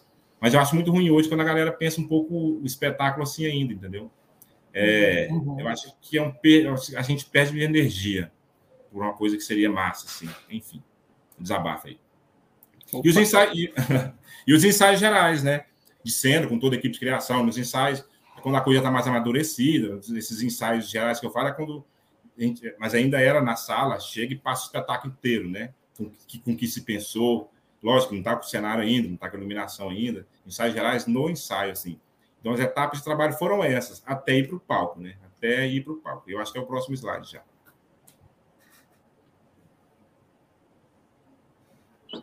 Alain. Pronto. Elementos motivadores de pesquisa de referência para criação. Então, eu falei um pouco sobre isso aí, já que é parte, eu parti disso, né? Eu não coloquei a palavra aí, mas eu parti disso, dessa ideia do casulo, da mulher amarga, da atriz, da invejosa, sofrida, da Ives, e da borboleta, da mulher bela, mulher livre, poderosa e a Olga. Parti um pouco disso, a iluminação foi pensada um pouco disso. Ele tá brincando, você. O Alan veio. sinal, é sinal que ele não está nos assistindo, vocês estão percebendo, né? Mala. É verdade. Poxa, é. caramba, velho. Então, e, e, e, as referências, muitas delas que, é, que eu já falei, foram trazidas pelas provocações do Bruno. Então, tipo assim, não teve uma pesquisa em um material específico. Eram muitas provocações do Bruno do porquê não disso, do veja tal coisa, por que não pensar assim, é, escurece mais um pouco ali, porque é importante mostrar isso aqui, faz essa mudança mais rápida, não sei o quê, não sei o quê, não sei o quê. Então, foi um pouco por aí. Então, mas a ideia básica do espetáculo, assim, Assim, a ideia assim, que me fez pensar a luz, como é que esse espetáculo começa, como é que ele termina, vamos pensar assim, é essa, essa passagem, essa mudança, essa transformação, e, e é um pouco por aí que eu já falei um pouquinho. Pode passar o próximo, por favor? E aí, à direita, a gente tem o flyer do espetáculo, e é muito interessante esse flyer, que eu não lembrava mais, porque os entendedores de Goiânia vão achar engraçado, porque um coquetel é numa boate, na boate Total Flex, né? É uma boate meio de LS, assim. a gente fala boate meio. A gente fala boate meio bafão. Vocês entendem isso? Uma boate meio bafão? Sim. Então, era um boate meio bafão. E o coquetel foi lá. Eu achei muito engraçado, porque eu não lembrava disso mais. Ah, você fala o coquetel de. de... Pós, pós-espetáculo, não é isso? De estreia. Lá? É, porque a estreia foi 19 e, e, e, o coquetel foi 20 e 30. E foi marcada boate gay, GLS, muito legal. Boate gay, muito massa. Mas eu não lembrava disso mais, achei muito engraçado. É, esse, essa estreia tem uma percurso estratégia de trabalho em relação com a equipe. Tá, vamos, vou te dar uma lida aqui para. Foram dois meses e meio de montagem, melhorou. Tá pequenininha a letra, valeu. Foram dois meses e meio de montagem, né? Valeu demais. Entre leituras e ensaios de estreia. Eram, eram encontros, né? Umas três vezes por semana, no grande hotel. Sempre no final da reunião rolava as impressões de cada um tinha das coisas, né? Não se ensaiava Óbvio que não ensaiava o espetáculo inteiro todo dia. Tinha dia que ensaiava partes do espetáculo, e aí a galera ia dando pitaco e conversando sobre. É, é, ali, ali, assim, assim ó, tá. É, estratégia, tá? E, e, a construção dos raiders de som, de luz, e ali a gente ia pensando como é que ia ser esse raider, o que, que ia precisar, né, de luz. Não vou falar no caso do, da luz, o que, que a gente ia precisar para as ideias que a gente estava pensando, né? O que a gente pensava que ia precisar, quantos refletores, quais refletores. E tem uma, uma coisa importante dessa estreia, que é importante a gente falar, porque faz toda a diferença. É um espetáculo, a gente vai ver lá na questão financeira, é um espetáculo que foi bancado a estreia, e ele foi um espetáculo de lei de incentivo municipal, e ele entrou dentro do, do festival do SESC, que na época aqui em Goiás chamava Aldeia Diabo Velho. Hoje em dia chama Aldeia SESC só. A nova gestão mudou o nome. É, que é o Oianguera, né? Diabo Velho. Hoje em dia mudou o nome. É, e, então, e a gente também recebeu um prêmio por ser estreia. Então, esse espetáculo ele estreou com uma grana de lei de incentivo e, uma, e, um, e um, e um plus, assim, um a mais desse, desse festival. Fora isso, o festival bancou toda a questão técnica. Vocês sabem que é tão difícil a gente conseguir questões técnicas. Quando eu falo questões técnicas, para quem está aí e não está entendendo o que eu estou falando, é que muitas das vezes a gente vai estrear e no, no edital que a gente passou para a lei de incentivo, a gente não, não tem uma grana para poder fazer a parte técnica, tipo os refletores que precisam, os, os, o tanto de técnico que precisa para montar, é, muitas das vezes o, o, aluguel do espaço que a gente vai, vai, vai estrear. O festival nos deu isso. Isso é, um, isso é uma nobreza, né? Quem faz teatro sabe. O festival, o Sesc nos bancou isso tudo. O que a gente pediu de luz uhum. foi, o que a gente pediu de som foi, é, o que a gente pediu de montador, de, de gente para carregar, de gente para de técnico mesmo para ajudar na montagem foi. Então, é um parênteses importante falar de Olga, né? Que Olga estreou nesse local. Por mais que a gente sofreu na pré-estreia, nos ensaios, a estreia foi, foi nobre, assim, nesse sentido, no sentido de, sermos bancados, né? É, e a relação com a equipe foi uma relação muito boa, foi muito impressionante como foi boa. Assim, o Vitor do Som, eu vou esquecer o nome, eu vou falar mais, não, porque eu vou esquecer o nome de todo mundo. Mas a relação foi muito boa, era muito tranquilo, muito tranquila. A gente chegou no dia, nesse dia da, da estreia aí, de manhã no teatro, quatro horas da tarde estava tudo no jeito, passamos o ensaio, fizemos e apresentamos às 19, foi muito tranquilo. Não teve uma, uma um, um, problema, assim, eu acho que o Bruno, e a Marcinho, enquanto produtor, é importante falar, lidou muito bem com a equipe, sabe? Dando espaço, pensando no tempo, ó, seu tempo é esse, então vamos aqui. Assim, rolou uma. Esse trabalho foi um trabalho que, que houve uma coordenação muito boa artisticamente do Bruno e do Edson, nesse sentido de, de coordenar a parte artística, e a Marci na produção nos dando todo esse apoio, né? É, nas conversas com a produção do SESC, do festival. Então, tipo assim, foi muito legal. A palavra que eu coloquei, a palavra é companheirismo mesmo. A palavra para falar dessa equipe é companheirismo mesmo. Um ajudando o outro, foi muito legal, um contribuindo, sem aquela coisa, não, esse trabalho você não interfere, que a luz é isso, a cenografia é aquilo. Não, não teve. Não teve nada. Foi muito legal. Desde a, a direção à produção, assim, foi muito, muito tranquilo mesmo. Pode passar, por favor. Desafios, complicadores, desacertos. Aí, algumas coisas que eu lembrei, assim, já até falei entender as implicações que traz dois diretores em um espetáculo, né? Essa desestabilização na criação e a construção da encenação. É você partir de uma cena ímpar, partir para a cena par, com a ideia de um diretor, e você tem ter, e ele também, eles também sofriam com isso, né? De fazer essa ligação, de fazer esse bypass, assim, e a gente entra na onda deles e conseguir e conseguir dar conta do recado, ou conseguir, não dar conta do recado, mas minimamente atender o que, o que, o que se pensou. Né? Quando eu falo eles, porque eles dão gancho e a gente, na parte de criação, vai atrás, vai contribuindo e vai fazendo. É, um, muitas nuances criadas que não funcionaram muito em cena. É aquela questão, a gente sai numa sala, numa realidade, quando a gente vai para o palco é outra. Uma das coisas que eu lembro foi a questão do semi-arena, que eu já falei, né?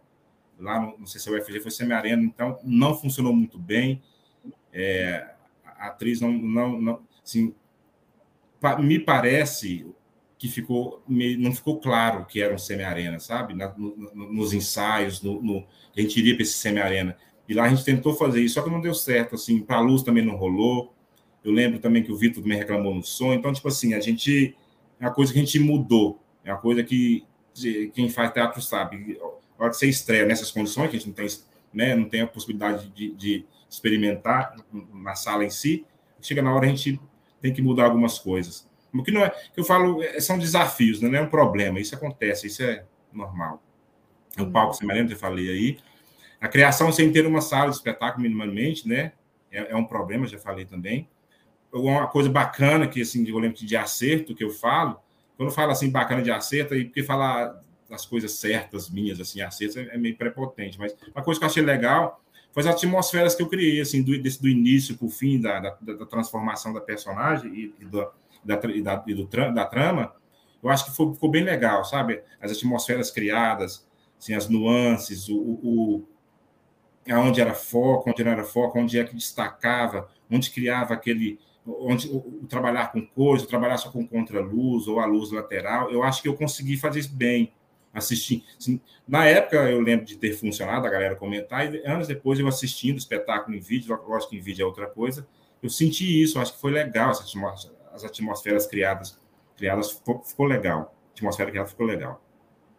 A boa escolha de ambos, essa questão que eu já falei, né, a minha relação com o Paulinho, que é da projeção, acho que eu, eu pensei bem aonde colocar os refletores, aonde, aonde trabalhar com intensidade, não sei o quê, para poder valorizar a, a projeção. E, ao mesmo tempo, não, não perder não perder coisas importantes que deveriam ser vistas assim também nas cenas. Aí nas fotos a gente vai ter mais noção do que, eu estou falando. Assim. Vou te passar o próximo, por favor.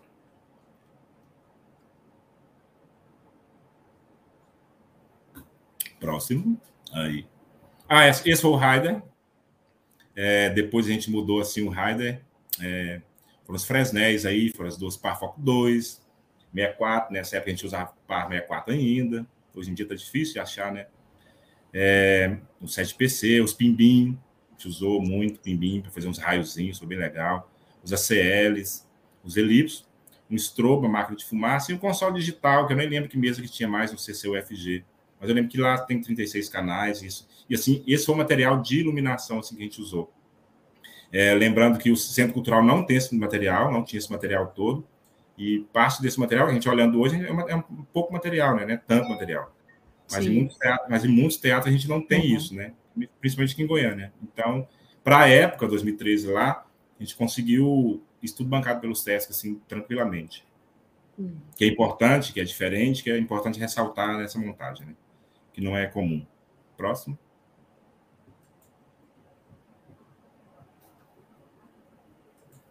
Relato sobre montagem de equipe de trabalho. É que eu já falei, é uma ótima relação com a equipe, desde a equipe do espetáculo, como a contratada pelo festival, a Aldeia Diabo Velho, hoje a Aldeia Sesc, para nos atender. Então foi muito tranquilo. Se não me engano, quem estava fornecendo, vou fazer um jabá aqui, hein? Quem estava fornecendo é a WD do Washington, que a gente tem uma parceria muito massa, a galera muito boa. É importante falar desses técnicos também, dessas empresas, que está sempre nos servindo, assim, é muito bom. Sim. É bom a gente falar, porque a galera que a gente confia, a galera que não nos deixa na mão, a galera que está que muitas vezes não está dentro do orçamento, mas eles vão atrás e te servem. Então é importante, eu acho que é um jabá bom, positivo. Vocês me desculpem se não podia, se não podia falar aqui. Eu falei. Sempre aberto aqui. Então tá bom. Não, a gente só cobra feita... 10% depois deles. Pode ficar Ah, tranquilo. tá bom. Vixe, Maria. Alain, vem cá. Tudo é o Alan, né? Tudo é o Alan. tô brincando, tô brincando. É outra coisa. Ah, tá. Não tá assistindo mesmo. Não tá, é um mala, tá dormindo. Tô tirando outras fotos, vou mandar para vocês, viu? Valeu, obrigado. Oba! A montagem foi feita. Ele tá tirando umas fotinhas lá, os print. A montagem foi feita em um dia com todo o aparato do festival, já falei, de forma muito tranquila e tudo saindo dentro do prazo, pensado para o ensaio geral e tudo mais. Então, foi impressionante. Essa montagem, assim, eu falando, parece que foi mil maravilhas, não teve nenhum problema. Não, teve problemas, óbvio, mas foi muito tranquilo, assim, a equipe, foi muito tranquilo a, a, estada no festival, nos recebeu muito bem. Então, o Sesc tem essa, essa, essa, essa, esse histórico né, de receber muito bem, de tratar a gente muito bem. Eu fiz, já fiz palco giratório, então eu posso falar um pouquinho. Fiz palco giratório e fiz Aldeia das Artes. São dois festivais grandes do Sesc, assim. E a galera sempre trata a gente muito bem, a gente sempre muito bem tratado. Então, aqui não foi diferente. Para essa estreia não foi diferente, o Sesc daqui. Apesar de ter sido feito no Centro Cultural da UFG tem uma galera muito massa também. Nossa, é um espaço delicioso. Uhum. Maravilhoso. ele. Muito bom. Adoro aquele ar-condicionado, aquele, aquela internet bala de graça para nós. É, o orçamento, execução e a criação. e, tá é, entendeu? É, e aí, essa é importante. É, eu preciso reparar que eu peguei o roteirinho de vocês e fui bem assim cartesiano, né? Fui bem, bem assim. E aí, foi, essa foi a grana do, do espetáculo. Assim, para a estreia, foi 20 mil da lei. Olha que você vê que, que pouco dinheiro que a gente tra trabalha, né? 20 mil da lei, de 2013. 20 mil da lei e, e o prêmio, esse prêmio CESO de 4 mil. O que nos aliviou que nos, no, no, para essa estreia foi a questão mesmo da produção, né? Essa produção de não ter que locar nada, de ter o som, de ter o teatro, de ter tudo.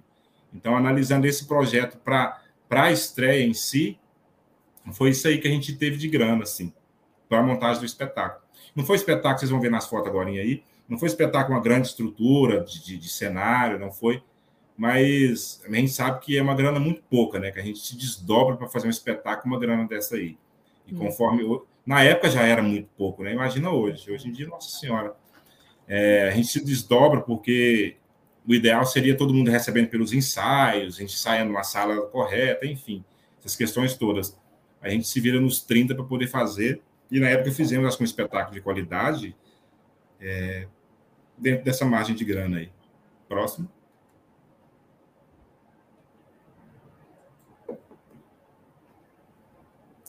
É, tem um delayzinho, né? Tem. De boa, de boa. Enquanto isso, minha gente, já curtiu esse vídeo aqui? aqui Deixa o joinha, compartilhe. Tá. Siga o nosso canal e é isso aí. Voltamos. É isso aí. E aí eu peguei algumas fotos, eu tentei pôr uns vídeos aí, meu vídeo ficou muito pesado, aí não rolou, eu não consegui fazer. É, eu peguei algumas fotos, aí a gente tem a Ives dos, nas extremidades, com todo seu, seu, seu ar mais, mais pesado. E tem, ou, ou é Olga, se transforma em Olga, ou aquela se, se transforma né, no final. Essa mulher é mais exuberante. E aí a gente. Eu coloquei essa foto que eu achei muito interessante eu não sei quem tirou essa foto aí, essa foto da direita. Eu achei muito massa aquele refletor vindo ali. Ela parece que ela está fazendo um movimento para o refletor, né? Sim. Ficou muito, ficou muito, interessante isso aí. Ficou. É, essa é a personagem aí. Eu coloquei esses dois para a gente poder ter uma noção das personagens. Pode passar o próximo, por favor. Esse do meio, a, a personagem surge no final em cima de, uma, de, de umas caixotes que a gente vai ver mais adiante. Pode passar. Ô, Roosevelt, eu tô com o link do espetáculo aqui, viu? Se você quiser, eu posso compartilhar para você depois. Ah, tá ok, massa. É, é, eu tinha até pensado em colocar uns, uns cinco minutinhos dele do início. No final a gente pode ver. Sim. Só para a gente ter uma, também ter uma ideia. Pode passar o próximo slide, por favor? Já está acabando. Marcelo?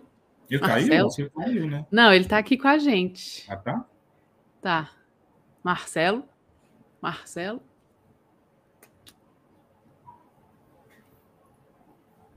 Vou fazer uma pergunta, então, enquanto ele, o Marcelo não passa o slide. É, uma dúvida que eu fiquei, que você falou, né, uhum. desse processo de maturação do espetáculo, uhum. de ir para um uhum. espaço, para o outro, definir Sim. e tal. É, você acompanhou é, as apresentações todas do espetáculo, operando? Sim, sim, sim, sim, sempre, sempre. Tive sempre com. A Olga, a Olga não apresentou nenhuma vez sem eu estar, não. Sempre eu estive, sempre. Fizemos muito, viu? Não sei quanto, mas fizemos muito. Fizemos três anos de espetáculo, assim, dois anos e meio, não sei. Fizemos muita coisa. Ótimo. Voltaste, Marcelo? Voltei agora com o meu 4G. Ele é só oh, meu agora. Cabra danada.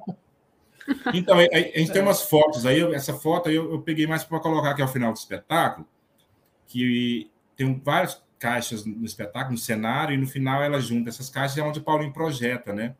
As coisas aí. Eu peguei para poder mostrar a, questão de. Tem a projeção, não pode atrapalhar a projeção, né? Tem que valorizar a projeção, óbvio, mas ao mesmo tempo tem uma cena, né? Ela, ela encerra o espetáculo e ensina. Não, quer dizer, não encerra, é um pouquinho antes. Ela faz uma cena importante aí em cima, onde ela surge, né? Onde ela surge liberta. Então é, é importante iluminar. Então, é, é para quem está aí e não saca tanto de iluminação, é, é, esse diálogo entre os profissionais é muito importante nesse sentido. Esse é um exemplo, né? Porque uhum. dá para procurar uma forma de iluminá-la, porque é importante, né, para a cena. Ao mesmo tempo, é importante também as imagens da projeção. Eu coloquei só para a gente ter uma, gente ter uma ideia, a gente poder pensar um pouco sobre. Para quem não, não, não, saca muito de cena. Próximo, por favor. Sim, senhor. Valeu, valeu. E aí, no meio, aí em cima, a gente tem o um cenário em si. Esse eu tive que fazer um print. Eu não tenho uma foto desse espetáculo de, é, é, é, geral, é impressionante. Eu tive que fazer uns prints do vídeo. vou ter que procurar o Bruno se a gente consegue essas fotos. Que existir, existe, mas a gente tem que achar. E aí, esse é o cenário, basicamente, o cenário é esse aí, esses seis caixotes, né? Um, um sétimo no fundo, os dois manequins lá no fundo, fazendo os personagens aí. E ela é o centro ali, e, e o espaço cenográfico dela é esse aí. Aí no, embaixo a gente vê aí que é, é a questão de, de, de juntar as caixas. Essa é uma cena. É, essa é, uma, essa é uma das cenas mais para o final. À direita tem a Ives aí, só coloquei para ter uma ideia. À direita, à esquerda tem a Ives. À direita tem no que ela se transforma aí, ou na Olga, não sei que, que quem pode chamar. É, a gente tem ela aí iluminada aí, toda, toda, toda bonita. Próximo, só para vocês terem uma ideia do que foi o espetáculo, assim, visualmente. E aí, muito obrigado. Essa foi, esse foi os slides, a apresentação que eu preparei para vocês, assim. O que eu tinha para falar. E aí, tô aí. Muito obrigado. Muito bom, muito, muito bom. É sempre muito bom ouvir as pessoas contando do processo, né? Falando. Uma outra perguntinha que eu tenho é como que é você trabalhando, né? Que você falou que teve todo esse apoio do SESC, todo esse uhum. esses materiais e tudo mais, uhum. é, e você trabalha, óbvio, né? As pessoas que montam, como é a sua equipe? Você tem pessoas também que trabalham com você como estagiário, estagiária, é, enfim, como que você lidar com equipe, como que é isso? Então, assim, eu tenho um histórico muito de, de que vai ficando velho, né? A gente vai dando aula, a gente vai sendo chamado para palestras, é, enfim, que é muito legal, que é muito legal. Eu tenho uma história de, de, de, de poder meio que formar um punhado de técnicos assim, de, de ajudar. Sim. Aí eu não, eu não, vou falar que são estagiários porque não tem um vínculo, assim, mas é uma galera que quer aprender, que vem trabalhar comigo no teatro e que vai fazendo, eu vou fazer uns freela, aquela coisa como eu comecei mesmo. Tenho dado muitas oficinas por aí, sim, uma coisa que eu tenho feito muito das oficinas, principalmente para a galera do brasileiro, dei muita oficina para a galera do brasileiro. É, pro, tipo assim, no Goiânia né, que eu coordeno, sempre tem uma galera que eu trabalho assim, eu coordeno Goiânia desde 2006, só não fiz, eu acho que um, uma vez, de lá para cá. E, e, sempre tem uma galera que está comigo, os profissionais estão tá comigo, tem uma galera que a gente que eu sempre indico também. Quando eu não estou na produção, a galera me pede, eu indico, tem uma galera assim já assim tem uma, e, e, é muito engraçado, porque como nós somos poucos, assim, tem muito assim, de rolar também. Eu estou no projeto da galera, a galera está nos, nos meus, e, é, e, é, e é tudo muito assim, muito rotativo, assim. Mas tem sim, tem uma galera que a gente trabalha, tem uma meninada nova surgindo aí que a gente vai ensinando. Sim. E tem outra galera que era menino, que tinha 18 anos, que hoje está com 30 e 30, 33, né? Eu acho que o neném está aí, o Everson. O Everson é um dos meus, meus, meus fiotes aí. Na época tinha 18, hoje está com 30 e pouco já. Então, tipo assim, é, é tem muito isso, tem dessa, dessa, da galera que a gente confia, das empresas que a gente confia, das empresas que a gente, uhum. tipo assim, uma, uma produção nos contrata.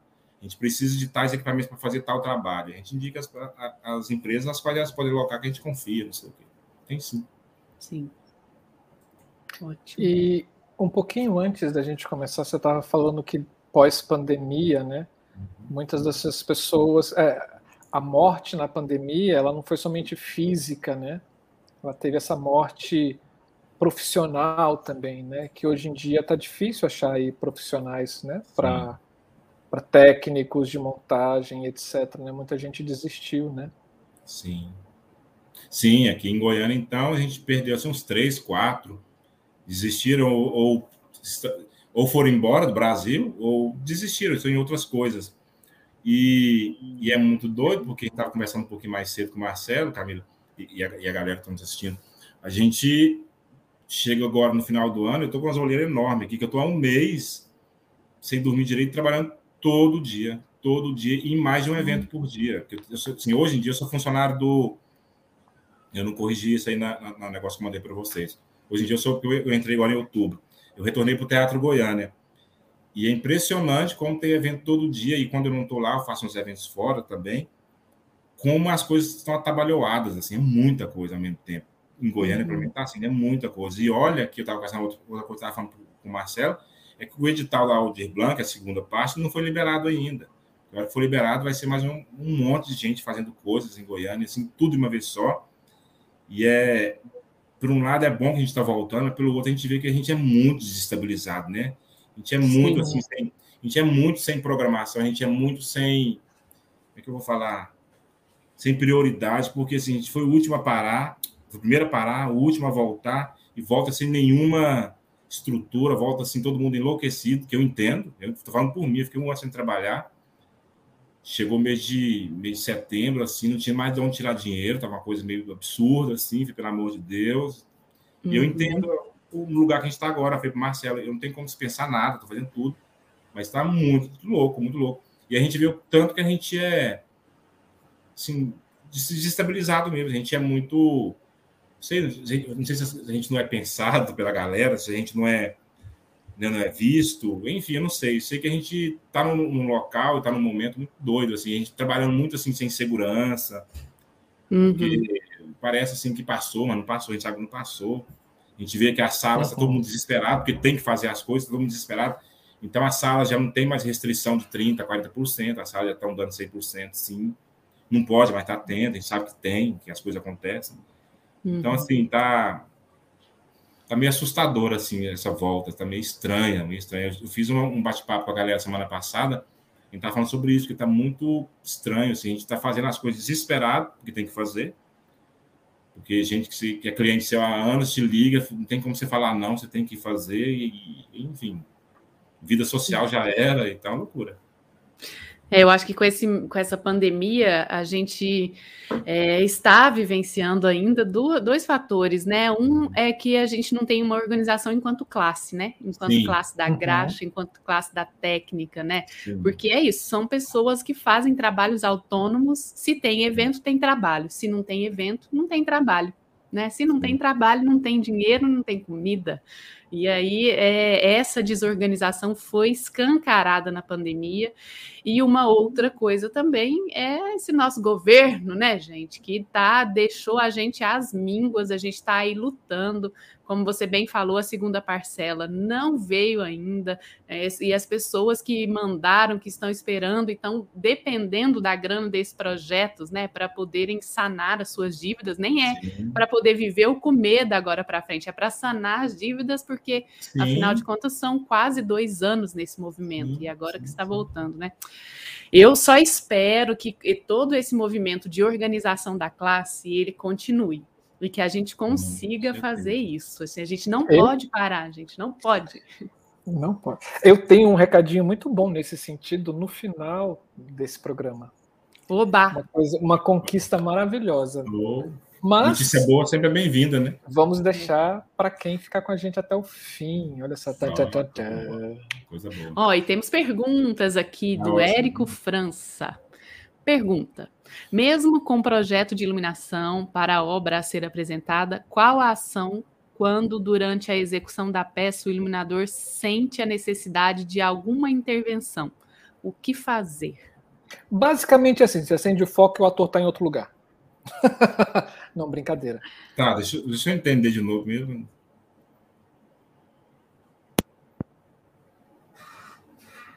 Uai, essa pergunta foi boa, mas assim, eu acho que eu entendi, pelo que entendi, se você, a gente sente a necessidade ou você tenta usar alguma coisa improvisada que você tem na mão na hora, se a peça não for gravada, não sei se você está falando sobre isso, ou então você pensa e faz isso para o próximo. Eu acho que é por aí, eu não entendi muito bem. Vocês entenderam, é. gente? É por aí mesmo, assim. De é, repente é. acontece algum clima e, e ah, você. Dá algum site, né? Assim e te dá um start ali na hora Entendi. e você, o que que você Entendi. faz? Entendi.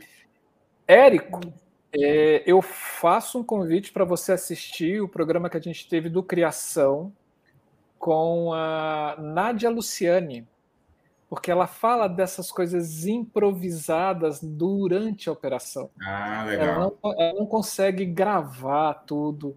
É, ah, e depois, e depois é, operar. Ela prefere tudo no manual, porque se tiver alguma coisa a mais, ela insere outra mais. Nesse mesmo sentido, a gente tem também no Criação o Roberto Gil Camargo. Hum. Né? Fala também da mesma coisa. Eu acho que você mestre, vai mestre. encontrar essas respostas lá. Vai ser muito legal para você. Olha só o da ideia Luz abrindo uma enciclopédia. Tá bonito, não tá? Uh, tá, tá lindo, cara. Tá deixa, lindo. Eu só, deixa eu só me corrigir aqui, porque eu não falei. É importante, eu usei muitas fotos aí, a fotos da Liza. tá? Laisa Vasconcelos, grande fotógrafo, fotógrafo, fotógrafa daqui. Beijo, Laisa. Muito bom. Sim. É, e aí eu te pergunto, aproveitando essa pergunta do Érico, que, que é isso, né? Porque, lógico, quando a luz já está montada, a gente não tem, durante o espetáculo principalmente, né? Se você uhum. se organiza enquanto operação com essa, é, com as luzes, com as cenas não gravadas, né? Uhum. Deixa ali no sub e tudo mais, beleza. Sim. Você ainda tem uma possibilidade de improvisar, né? De corrigir aqui, ali.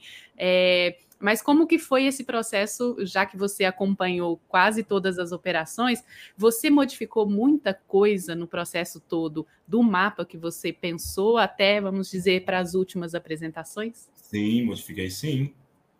Muitas das coisas eu retirei, que é aquelas coisas, nuances que eu falei, muitas das coisas a gente viu que não funcionava, não precisava, a gente chegou no...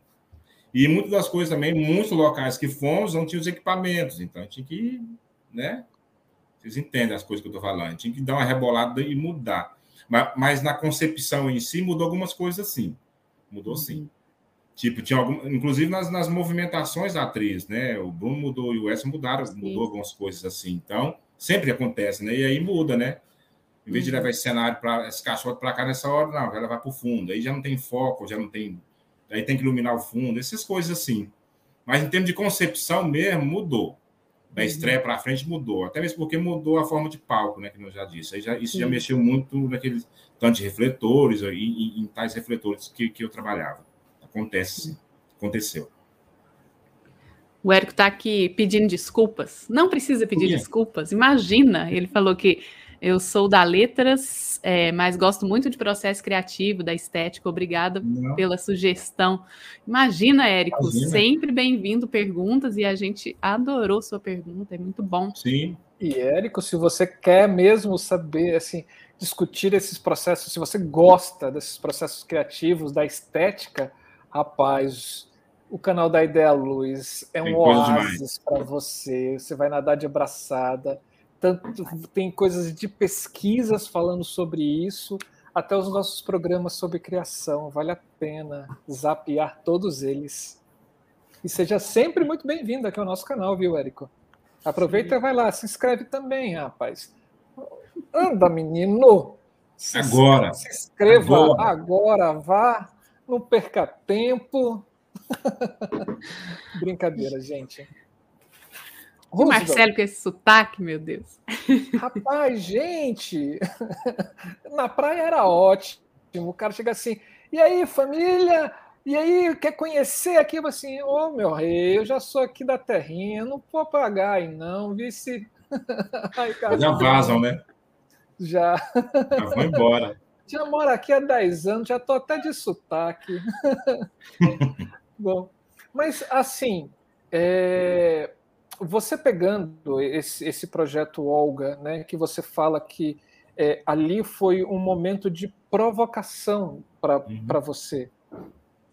Que, e aí eu entendo que nesse movimento de provocação, é, os dois diretores é, meio que dão uma chacoalhada em você e, e começa a abrir o seu chão, uhum. né? Assim, uhum. vum, de certa forma, é um pouquinho desesperador nesse momento, né? sim, né? Sim. É que eu estou te falando, as primeiras impressões lá, para mim, foi terrível. O que, que esses caras querem comigo, meu Deus do céu? Os caras são doidos. Oh, simbologia da luz. Que... É, simbologia, simbólica. O que esse povo está falando, meu Deus do céu? Enfim. Mas é engraçado. Foi assim, na hora, é, é, assim, o peso da responsabilidade do que eles queriam que eu fizesse. Isso realmente uhum. dá uma assustada, assim, nem você disse. Mas depois foi muito tranquilo as provocações, foi muito legal. Aí eu entendi o jogo, entendeu? Aí, quando a gente uhum. entende o jogo, aí já vai. E é muito bom. E aí, depois que, que, que, que a gente estava inserido, e aí, porque isso, essas chacoalhadas, essas coisas, era a equipe toda, né? Assim, essas provocações, o que vocês pensam, pode ser assim, não sei o quê. Essas ideias todas que, vem, que eles vinham trazendo para a gente, para as cenas e para o espetáculo de forma geral, era para todo mundo, então todo mundo ficava meio assim no início, mas depois estava todo mundo dando pitaco, e estava uma coisa maravilhosa, estava assim, muito legal, muito doido, assim, é, e foi uma, uma experiência incrível para mim, porque apesar do, do, medo inicial, depois se tornou uma coisa muito prazerosa de, de, de jogo. Você entra num jogo, você não entra com medo de perder, depois você não entra no jogo de perder, você, entra, depois, depois você não faz com medo de perder, você vai com vontade de jogar. Se vai ganhar ou não, não interessa. É prazeroso o jogo, entendeu? Ali. Aí você ficou bom. Não tinha responsabilidade de acertar, de dar uma resposta, porque não tem resposta muitas coisas, né? Muitas vezes não tem resposta, tem possibilidades que a gente pode fazer, tem ideias que eu posso dar, a gente pode tentar fazer. Se vai dar certo ou não, o palco vai dizer. Isso é o teatro, né? Assim, isso é o teatro. É, um, é uma obra de arte sendo construída por várias mãos Sim, e é pensada por várias cabeças. Isso é uma delícia. Isso é fantástico. Talvez seja um pouco, né, assim, para quem passou por, essa, por esse momento pandêmico e está passando, porque a gente ainda não sabe se está no fim ou numa ou só numa pausa, né? É somente esse processo, assim, de é, o teatro vai voltar, é, é, ele vai ser influenciador para o retorno ao coletivo, né? Espero eu, Sim. Né? Não conseguirem matá-lo antes. Sim. Eu acho que é as artes cênicas, né, no modo geral, assim. A gente vai, se a gente for pensar, são os espetáculos de dança, teatro, ópera, música, né, shows. Sim, acho que sim. é esse que vão ser os lugares de, de é, é, isso, de convite à volta à coletividade, né? Eu também estou achando. E sim. espero, gente, espero. Também, viu? Também. E tem, e tem uma, um depoimento para dar que é muito interessante muitas das produções estão chegando no Teatro Goiano agora, a galera chega, e a galera chega, a galera entra no palco, os artistas, eles choram, é impressionante. A vontade de estar no palco, sabe? Para a gente é uma coisa meio mecânica, assim, no sentido assim, lógico, para mim é emocionante também, mas é uma coisa meio mecânica, assim. Mas eu percebido a galera entrar, assim, muito emocionada e muito feliz de ver o público, e muito feliz de estar trabalhando. E tem um depoimento para fazer, não sei se o Horst está aí, a gente montou uma luz na madrugada no Teatro SESI. Então, assim, a gente sabe as coisas que o Rossi passou esse ano, né? Terríveis, né? Com a Covid. Uma tragédia, um horror, assim, que não sei como é que o Rossi é um muito forte. Força aí, meu irmão. Mais força ainda. Sim. E ele, a gente monta na madrugada e aí a gente sai do teatro às quatro e meia, assim, nessa loucura que eu tô, ainda faço uma, fiz uma virada, a gente destruído, dormi, é, eu, eu, acho que o eu não ia voltar para o teatro, só fez ele montar. Eu ia, ia para o Teatro Goiânia. Chego no Teatro Goiânia umas 8 horas, 9, e ele da casa dele me manda um depoimento assim, muito simples, mas ele, ele sabe do que eu estou falando. Meio que agradecendo por ter voltado ali naquele momento. Por que que acontece? Eu, Rossi, eu comecei com 15 e ele estava com 17 na escola técnica, no mesmo, no mesmo local. Então, a gente tem muita história junto, trabalhou a vida inteira junto. E, essa, e esse encontro na madrugada foi de relembrando coisas, falando sobre coisas, como é que é isso, como é que é aquilo. Então, foi uma montagem, montagem muito doida, até quatro e meia da manhã. A gente sai de lá com a vontade de sentar, no, comer um pão de queijo e continuar conversando, assim, porque é a vontade de se ver. Sabe? A galera da técnica, da técnica de se ver, de estar junto. E ele mais abalado, mais sensível ainda por todas as questões que aconteceram. Então, é, foi bacana falar nisso, para eu deixar registrado aqui essa, essa a gente vê, a gente, a gente se vê o tempo inteiro, a gente só fala em refletor, a gente trabalha, não sei o que, não sei o que, não sei o que, a gente meio que vai esquecendo que a gente é humano, né? É. E tem filho, tem mãe, tem pai, tem. Sabe? Se inteirar dessas coisas é muito doido. Aí, depois disso, eu conversando com o Rossi, descobri coisas dele, da família dele, que eu não sabia, ele descobre da minha, que é muito doido. Isso, é, é, é isso nos traz para um lugar que a gente. que o teatro nos dá, que a gente não percebe, né? A gente está todo dia com a galera, a gente está assim há 20 anos com a galera. Gente, né? Sim, com gente e como a gente é gente, né? Como a gente é uhum. ligado, assim, é muito doido. E a gente tem umas conexões que a gente nem sabe existe. Sim. Essa, essa mensagem do Ross no outro dia, eu vejo que era assim, um obrigado por estar tá aí, obrigado por não ter desistido da, da técnica, que bom que você está aí. É a mesma coisa, pensou eu, pensou eu. E que massa, que legal. Um cara que passou um ano tão difícil ter essa, esse brilho ainda, né? essa alegria de estar no palco. Isso é muito doido. Parabéns, É, muito bom mesmo. E você sabe que uma, nessa viagem, né, eu, eu fiquei, tive o privilégio, né, gente, de poder ficar em casa, trabalhar em casa, ainda estou trabalhando em casa, ainda não saí. É, e, e aí, pela primeira vez, desde que começou tudo isso, eu viajei, né, esse mês agora que passou de novembro. E eu me dei conta de que eu estava com saudade de observar pessoas pensa, e, assim, de repente eu estava olhando as pessoas na rua, assim, olhando os gestos, né, os comportamentos e olhando várias pessoas diferentes, e falei, gente, quanto tempo que eu não fazia isso, né? Como Sim. E estava até falando esse retorno, as pessoas, ah, volta, volta, volta. Eu falei, gente, calma, parece eu também desaprendi, sabe? Eu, ao mesmo tempo tenho um medo de gente, tenho uma saudade de gente, tem medo, tem saudade, tem medo, né? Então, eu, eu acho que a gente vai ficar aí uns dois, dois, anos numa uma loucura, né? De, de sabe, assim, tá, tá esquisito. Tá bom, mas tá esquisito. É, a gente vai demorar a acostumar com multidão, né? Vai. É, de observar gente ao vivo, né? Assim, ao vivo. É, ao vivo. E como, e como o toque hoje em dia é algo que ainda. Toque, Assusta. não, assim, se você está dentro da família, né, é uma coisa, mas o toque de outra pessoa, você. O hum, que, que, é isso? Por que, que ele está me tocando? Mas não, não no medo, não aquela coisa dos estadunidenses, meio chato, que não me toque, né? Don't touch, don't touch. Não, mas é, é uma coisa assim de caramba, pode tocar, não pode? Não, peraí, cara, assim. É, como, como é que você está? Será que você está me invadindo? Será que você vai é, trazer alguma coisa. Ah, ah! Era. É muito... E a dança é de corpos, né? Que você não sabe se você pode abraçar, Nossa. se você não pode, fica uma dança assim no meio do caminho. Rola demais. Ou a, dan ou, ou a, dança de andar no meio da multidão, né? Assim, onde é que está o lado mais. o lado menos, com menos gente? Menos. Então, eu vou para lá, aí vem alguém para cá, você cruza para outro lado.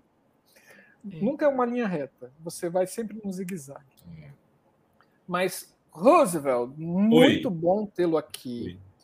Muito bom conversar com você nesse formato ainda digital, porque a nossa proposta é trazer isso para dentro da Ideia Luz.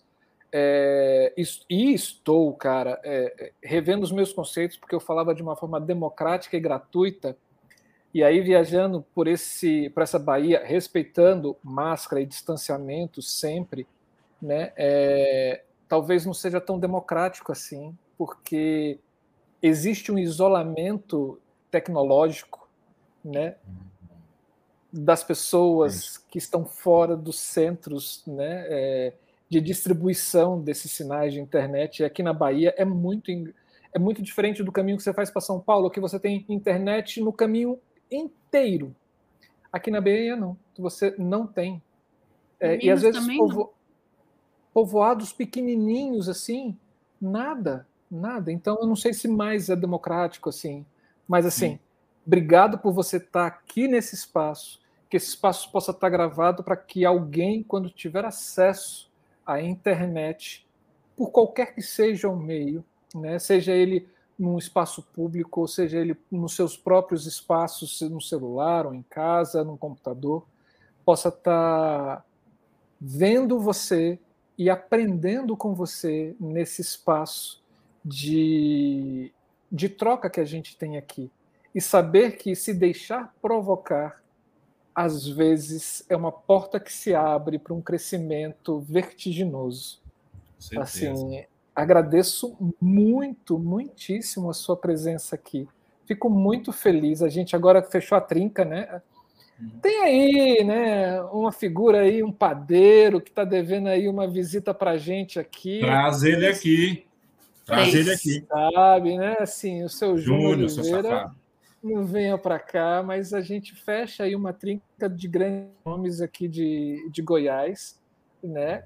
Começou com o Rodrigo, depois veio o, o Alan e agora você, né? Quero trazer, a gente quer trazer mais pessoas para cá também. Sim desse circuito goiano. Né, Mulher, queremos mulheres iluminadoras, ajuda a gente, Roosevelt. Né, assim, vamos tarefa. quebrar essa coisa de dizer que, que Goiás é um estado machista, vamos é. ter mulheres aqui também. Sim, com certeza. Sim. Mas é isso, agradeço bastante você, viu? Ah, eu fico muito feliz quando eu recebi o, o convite de vocês. Eu falei, nossa, que responsa, porque tem tanta gente boa nesse canal, galera, vocês não têm noção. Quem não tem, quem tem, quem não tem noção, procure. Tem muita gente boa nesse canal. E é tão importante o trabalho de vocês. Eu sempre falei, da outra vez eu falei, sempre falo. É sempre que eu acompanho, porque a vida é uma loucura, mas volta e meia a gente dá uma olhada nos, nos já gravados, não sei o quê. Mas é muito importante esse trabalho de vocês, essa, essa garra, esse não desistir, de propor coisa nova. E eu, eu acho impressionante assim, a alegria de vocês fazendo isso, é muito legal é, a forma como você gente é convidado, a forma como a gente é tratado aqui, muito respeito, muita liberdade, isso é muito legal. E, e isso, estava muito nervoso antes de começar. E quando começa, a forma que vocês, o que vocês propõem é muito massa. Que aí a gente é o que você fala da mesa de bar, parece que está na mesa de bar, então tá tranquilo. É falar das nossas experiências, contar caso aqui e, e tentar contribuir um pouco com, a, com, as coisas, né? Com que a gente trabalha, contribuir um pouco com, a, com, o nosso, com o nosso ofício aí. Isso foi o que eu tentei fazer aqui hoje, tomara que tenha conseguido minimamente aí. E mais uma vez, muito obrigado a quem está assistindo, muito obrigado mesmo, quem está nos acompanhando até agora e quem já passou também, muito legal por ter vindo. Muito obrigado a vocês todos e um agradecimento especial ao Alan, que sempre me ajuda em tudo na vida. Muito obrigado, Alan. Ô, a gente, a, gente, é- a gente, ó, tá gritando aí. Tá a gente é que agradece, assim, foi lindo ver essa. Uma das coisas que mais me encantou na sua fala foi você evidenciar essa trajetória que começou a partir da prática, prática, prática, Sim. né? E como Sim. você falou, depois foi para a teoria e agora a gente vê um profissional que está assim né, com uma facilidade de identificar os seus processos, ao mesmo tempo que não se coloca num lugar de que sabe tudo, né? É, isso é que, que, é bonito de, de, de, ver em você, de que Sim. é isso, você está em constante formação e profissionalmente sempre procurando, procurando melhorar e, e, de alguma forma, buscar as lacunas que estão dentro da sua formação, né? E acho que, sobretudo, a sua fala evidencia a realidade de muitos de nós que está uhum. nessa profissão, né? Então, assim, muito bonito você ter colocado isso dessa forma. Essas apresentações, essa galera de Goiânia, gente, eu vou falar uma coisa. Tem umas apresentações, sabe? Sempre tem o PowerPoint com as coisas. Eu fico encantada com a forma como vocês organizam a apresentação. Assim, Legal. sabe? É isso eu vou contar para vocês que estão nos assistindo, a gente manda uma carta convite, né? E a gente sugere um roteiro lá com as perguntas que a gente sempre procura fazer. Mas é muito bonito como vocês respondem todas as perguntas mesmo. Então, parabéns pelo profissional que você é, está Obrigado. sendo, e parabéns pelo trabalho que você apresentou aqui para a gente hoje, pela forma, por tudo. Muito obrigada mesmo. Muito obrigado, eu que agradeço mais uma vez. Eu vou, vou para casa muito feliz. Muito obrigado mesmo. Obrigado mesmo. Nossa, eu tô, eu, eu tô assim, em, com bochechas em êxtase, cara, assim, de tão feliz. Obrigado. Legal. Que legal, que bom. Então, um beijo para você. Se cuida, fique bem aí. Bom trabalho, bom descanso. Obrigado. Obrigado. Aí a gente, a gente vai botar você na sala de espera de novo certo. com suas massagens, champanhe, né? Uh. E agora um escaldapé Oh. O Alan tá, tá, já está sabendo de tudo. Ah, eu estou esperando. Ele já está bebendo. É, vai lá para o Alan colocar rodelinhas de pepino no seu, é, na sua massagem aqui, massagem aqui. A gente vai encerrar aqui e a gente volta a conversar já já. Tá bom. Até. Um abraço. Tchau, tchau, tchau, galera. Tchau, tchau, tchau, tchau. Eu tô feliz. Tá, Marcelo. Eu Tava feliz. com saudade de fazer um ao vivo, Marcelo? Muito, muito, muito, muito, muito, muito. E, e eu, eu confesso, assim, mesmo nas férias, eu não parava de pensar no canal. Assim, às vezes eu ficava assim, gente, e tal coisa? Gente, tem que fazer tal coisa. E, e, e se a gente pensar isso para o ano que vem, né? E, Cadê Camila? Por onde ela anda nesse exato momento, gente? Nossa, era, era encantador. E tá aqui agora de novo está sendo muito, muito, muito, muito, muito feliz. E conversar com Roosevelt Svedra, né, é, é, é, maravilhoso, assim, ver o processo dele de organização, ver o processo dele de crescimento. Me dá mais uma certeza de que para ser iluminador ou iluminadora, precisa estudar, né? mas não precisa ser esse estudo formal. Né? Precisa estar atento à vida, precisa ter esse olhar aguçado, precisa ser curioso ou curiosa, né? para que a gente consiga despertar o belo que existe nas coisas, o belo entre aspas, né? porque não é uma, não é uma beleza, mas sim eu falando uma coisa mais de estética, né? assim, é ter esse olhar sobre a estética, esse diálogo sobre as linguagens, e, o Roosevelt trouxe isso para a gente de uma forma magistral. Estou é. muito feliz, eu estou muito feliz. Uma característica da nossa profissão é isso, né? Que tem uma multiplicidade de áreas de conhecimento. Então, não dá se a gente se a gente não tiver em constante estudo, né? A gente para no tempo e não dá para parar no tempo porque cada processo é um novo aprendizado. Eu brinco que a cada processo que eu entro é um mundo novo que se abre assim. É, por exemplo, eu não conhecia Beatles, eu conheci Beatles. Olha isso, minha gente. Eu fui conhecer Beatles porque eu fui fazer um espetáculo onde a trilha sonora era do Beatles. E eu falei, uai, vou, vou ver que povo é esse, né? Então, para mim, é sempre isso, assim, é um mundo novo que se abre, são coisas novas que eu conheço, e aí você vai nesse processo de curiosidade, aprendizado, e não pode parar. É muito bom, gente. Vem para a luz. Ontem, a o Eliezer falou assim: que bom papo. Bom papo que aconteceu ontem também, viu, Eliezer? Foi. E vocês que estão aí. Parabéns, Eliezer! Parabéns, parabéns. A gente teve o programa Laboratórios e Eliezer e o Ismael tiveram que com a gente falando, com a gente, com a gente falando sobre o laboratório da UFMG e foi uma delícia de papo também. Ah, eu queria falar uma coisa, me perdi já. Desculpa, Mas vamos. Eu Não, eu, eu que me perdi falando do Eliezer. Bom, se você está sabendo tudo isso, essa questão, se você quer entender esse processo, assim, quando a gente fala sobre é, esse pensamento estético, esse pensamento sobre é, é, essas coisas de da luz ou do processo criativo, tá mesclando todas essas linguagens, tenham acesso aos nossos vídeos que estão nas nossas playlists dentro do canal. É muita coisa boa, são vídeos excelentíssimos, são vídeos de qualidade, né, que você vai acompanhando, não precisa assistir todos, porque às vezes nem dá. A gente tem, cara, quase um ano. Eu fiz isso, eu fiz uma. Uh, uma é, eu peguei as estatísticas do, do canal do Da Ideia Luz, cara, assim, de pessoas, horas assistidas, né? É, são quase um ano de pessoas assistindo o nosso canal sem parar. Sem Uhul. parar, Camila. É. Então, então, assim, você não precisa escolher, você não precisa escolher todos. Vai lá, a gente sempre deixa ali nos comentários do vídeo o que, que ele está o que, que ele tá se propondo, veja o que mais te interessa. Ou às vezes pergunta para a gente no nosso inbox, seja no Facebook ou no Instagram, no Instagram de preferência. Ah, tô querendo ver alguma coisa de tal coisa, tô, tal sentido é, e a gente te manda, ó, assista esse, assista aquele, como a gente fez aqui para o. o... Ai, eu esqueci o nome dele, que é de Macapá para o Érico. Não, não foi o Érico. Ai, gente, cadê o homem aqui de Macapá? Bom, me passou aqui, eu tinha que ter colocado ele como favoritos. Mas assim, a gente indica, a gente indica para vocês, né? É, e assista. Assista e você vai entender o que a gente está falando, né? Muito bom.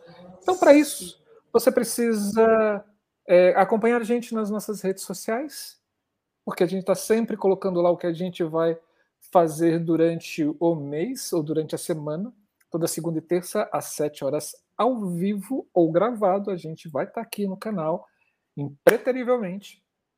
Siga a gente é, no Spotify, porque a gente também está em podcast. E se você curte outra plataforma de podcast, você pode ir atrás de qualquer plataforma que você quiser, porque vai estar tá lá da Ideia Luz e todos esses programas são colocados também no Spotify. Né? É, se inscreva no canal, dê um joinha nesse vídeo, caso você gostou, e deixe seus comentários. Vocês que estão tá aqui no gravado, também coloquem seus comentários ali embaixo também no vídeo, porque isso também movimenta o YouTube para o YouTube entender que esses programas são muito legais e que esse canal é maravilhoso. E aí ele começa a divulgar isso para outras pessoas. Infelizmente, ele não consegue assistir o vídeo, o YouTube. Né? Ele vai por esses parâmetros. Né? E se você quiser contribuir com a gente no nosso trabalho, que é completamente voluntário aqui, a gente faz isso, vocês viram, com muito amor, com muito carinho para vocês e com uma dedicação assim imensa é, se você quiser contribuir com a gente, existem três formas. Né? Uma, você aqui no ao vivo, entrar no super chat, ali tem um cifrãozinho, você escolhe o seu super chat ou stick, e você pode fazer uma contribuição para a gente. Ou aqui em cima no nosso QR Code, que você abre o seu celular lá ali no seu, no seu banco, coloca Pix, pede para ler o QR Code, e aí você pode contribuir com a gente com qualquer quantia, sempre será bem-vinda. E a gente vai reverter tudo isso para o canal. Essa conta está no meu nome. Camila aqui está fazendo aqui, aqui está fazendo a, a, todo o a fiscalização desse dinheiro para que ele não para que ele não vire uma rachadinha e não vire uma mansão de 6 milhões em Brasília. né? E, e você também pode se tornar membro do canal, assim como o nosso uhum. Eliezer, que está aqui. Né? Os membros do canal são pessoas que abraçam a gente carinhosamente, com cheiro no cangote, e contribuem com uma quantia muito pequena mensalmente e que é um impulso muito grande para a gente. A gente ainda não tem nenhum tipo de mecenas que possa bancar o nosso projeto, que é um projeto lindo, maravilhoso para a área e que custa tão pouco, né? Sim. Né? Nesse, nesse processo. E é isso, fica essa dica para vocês.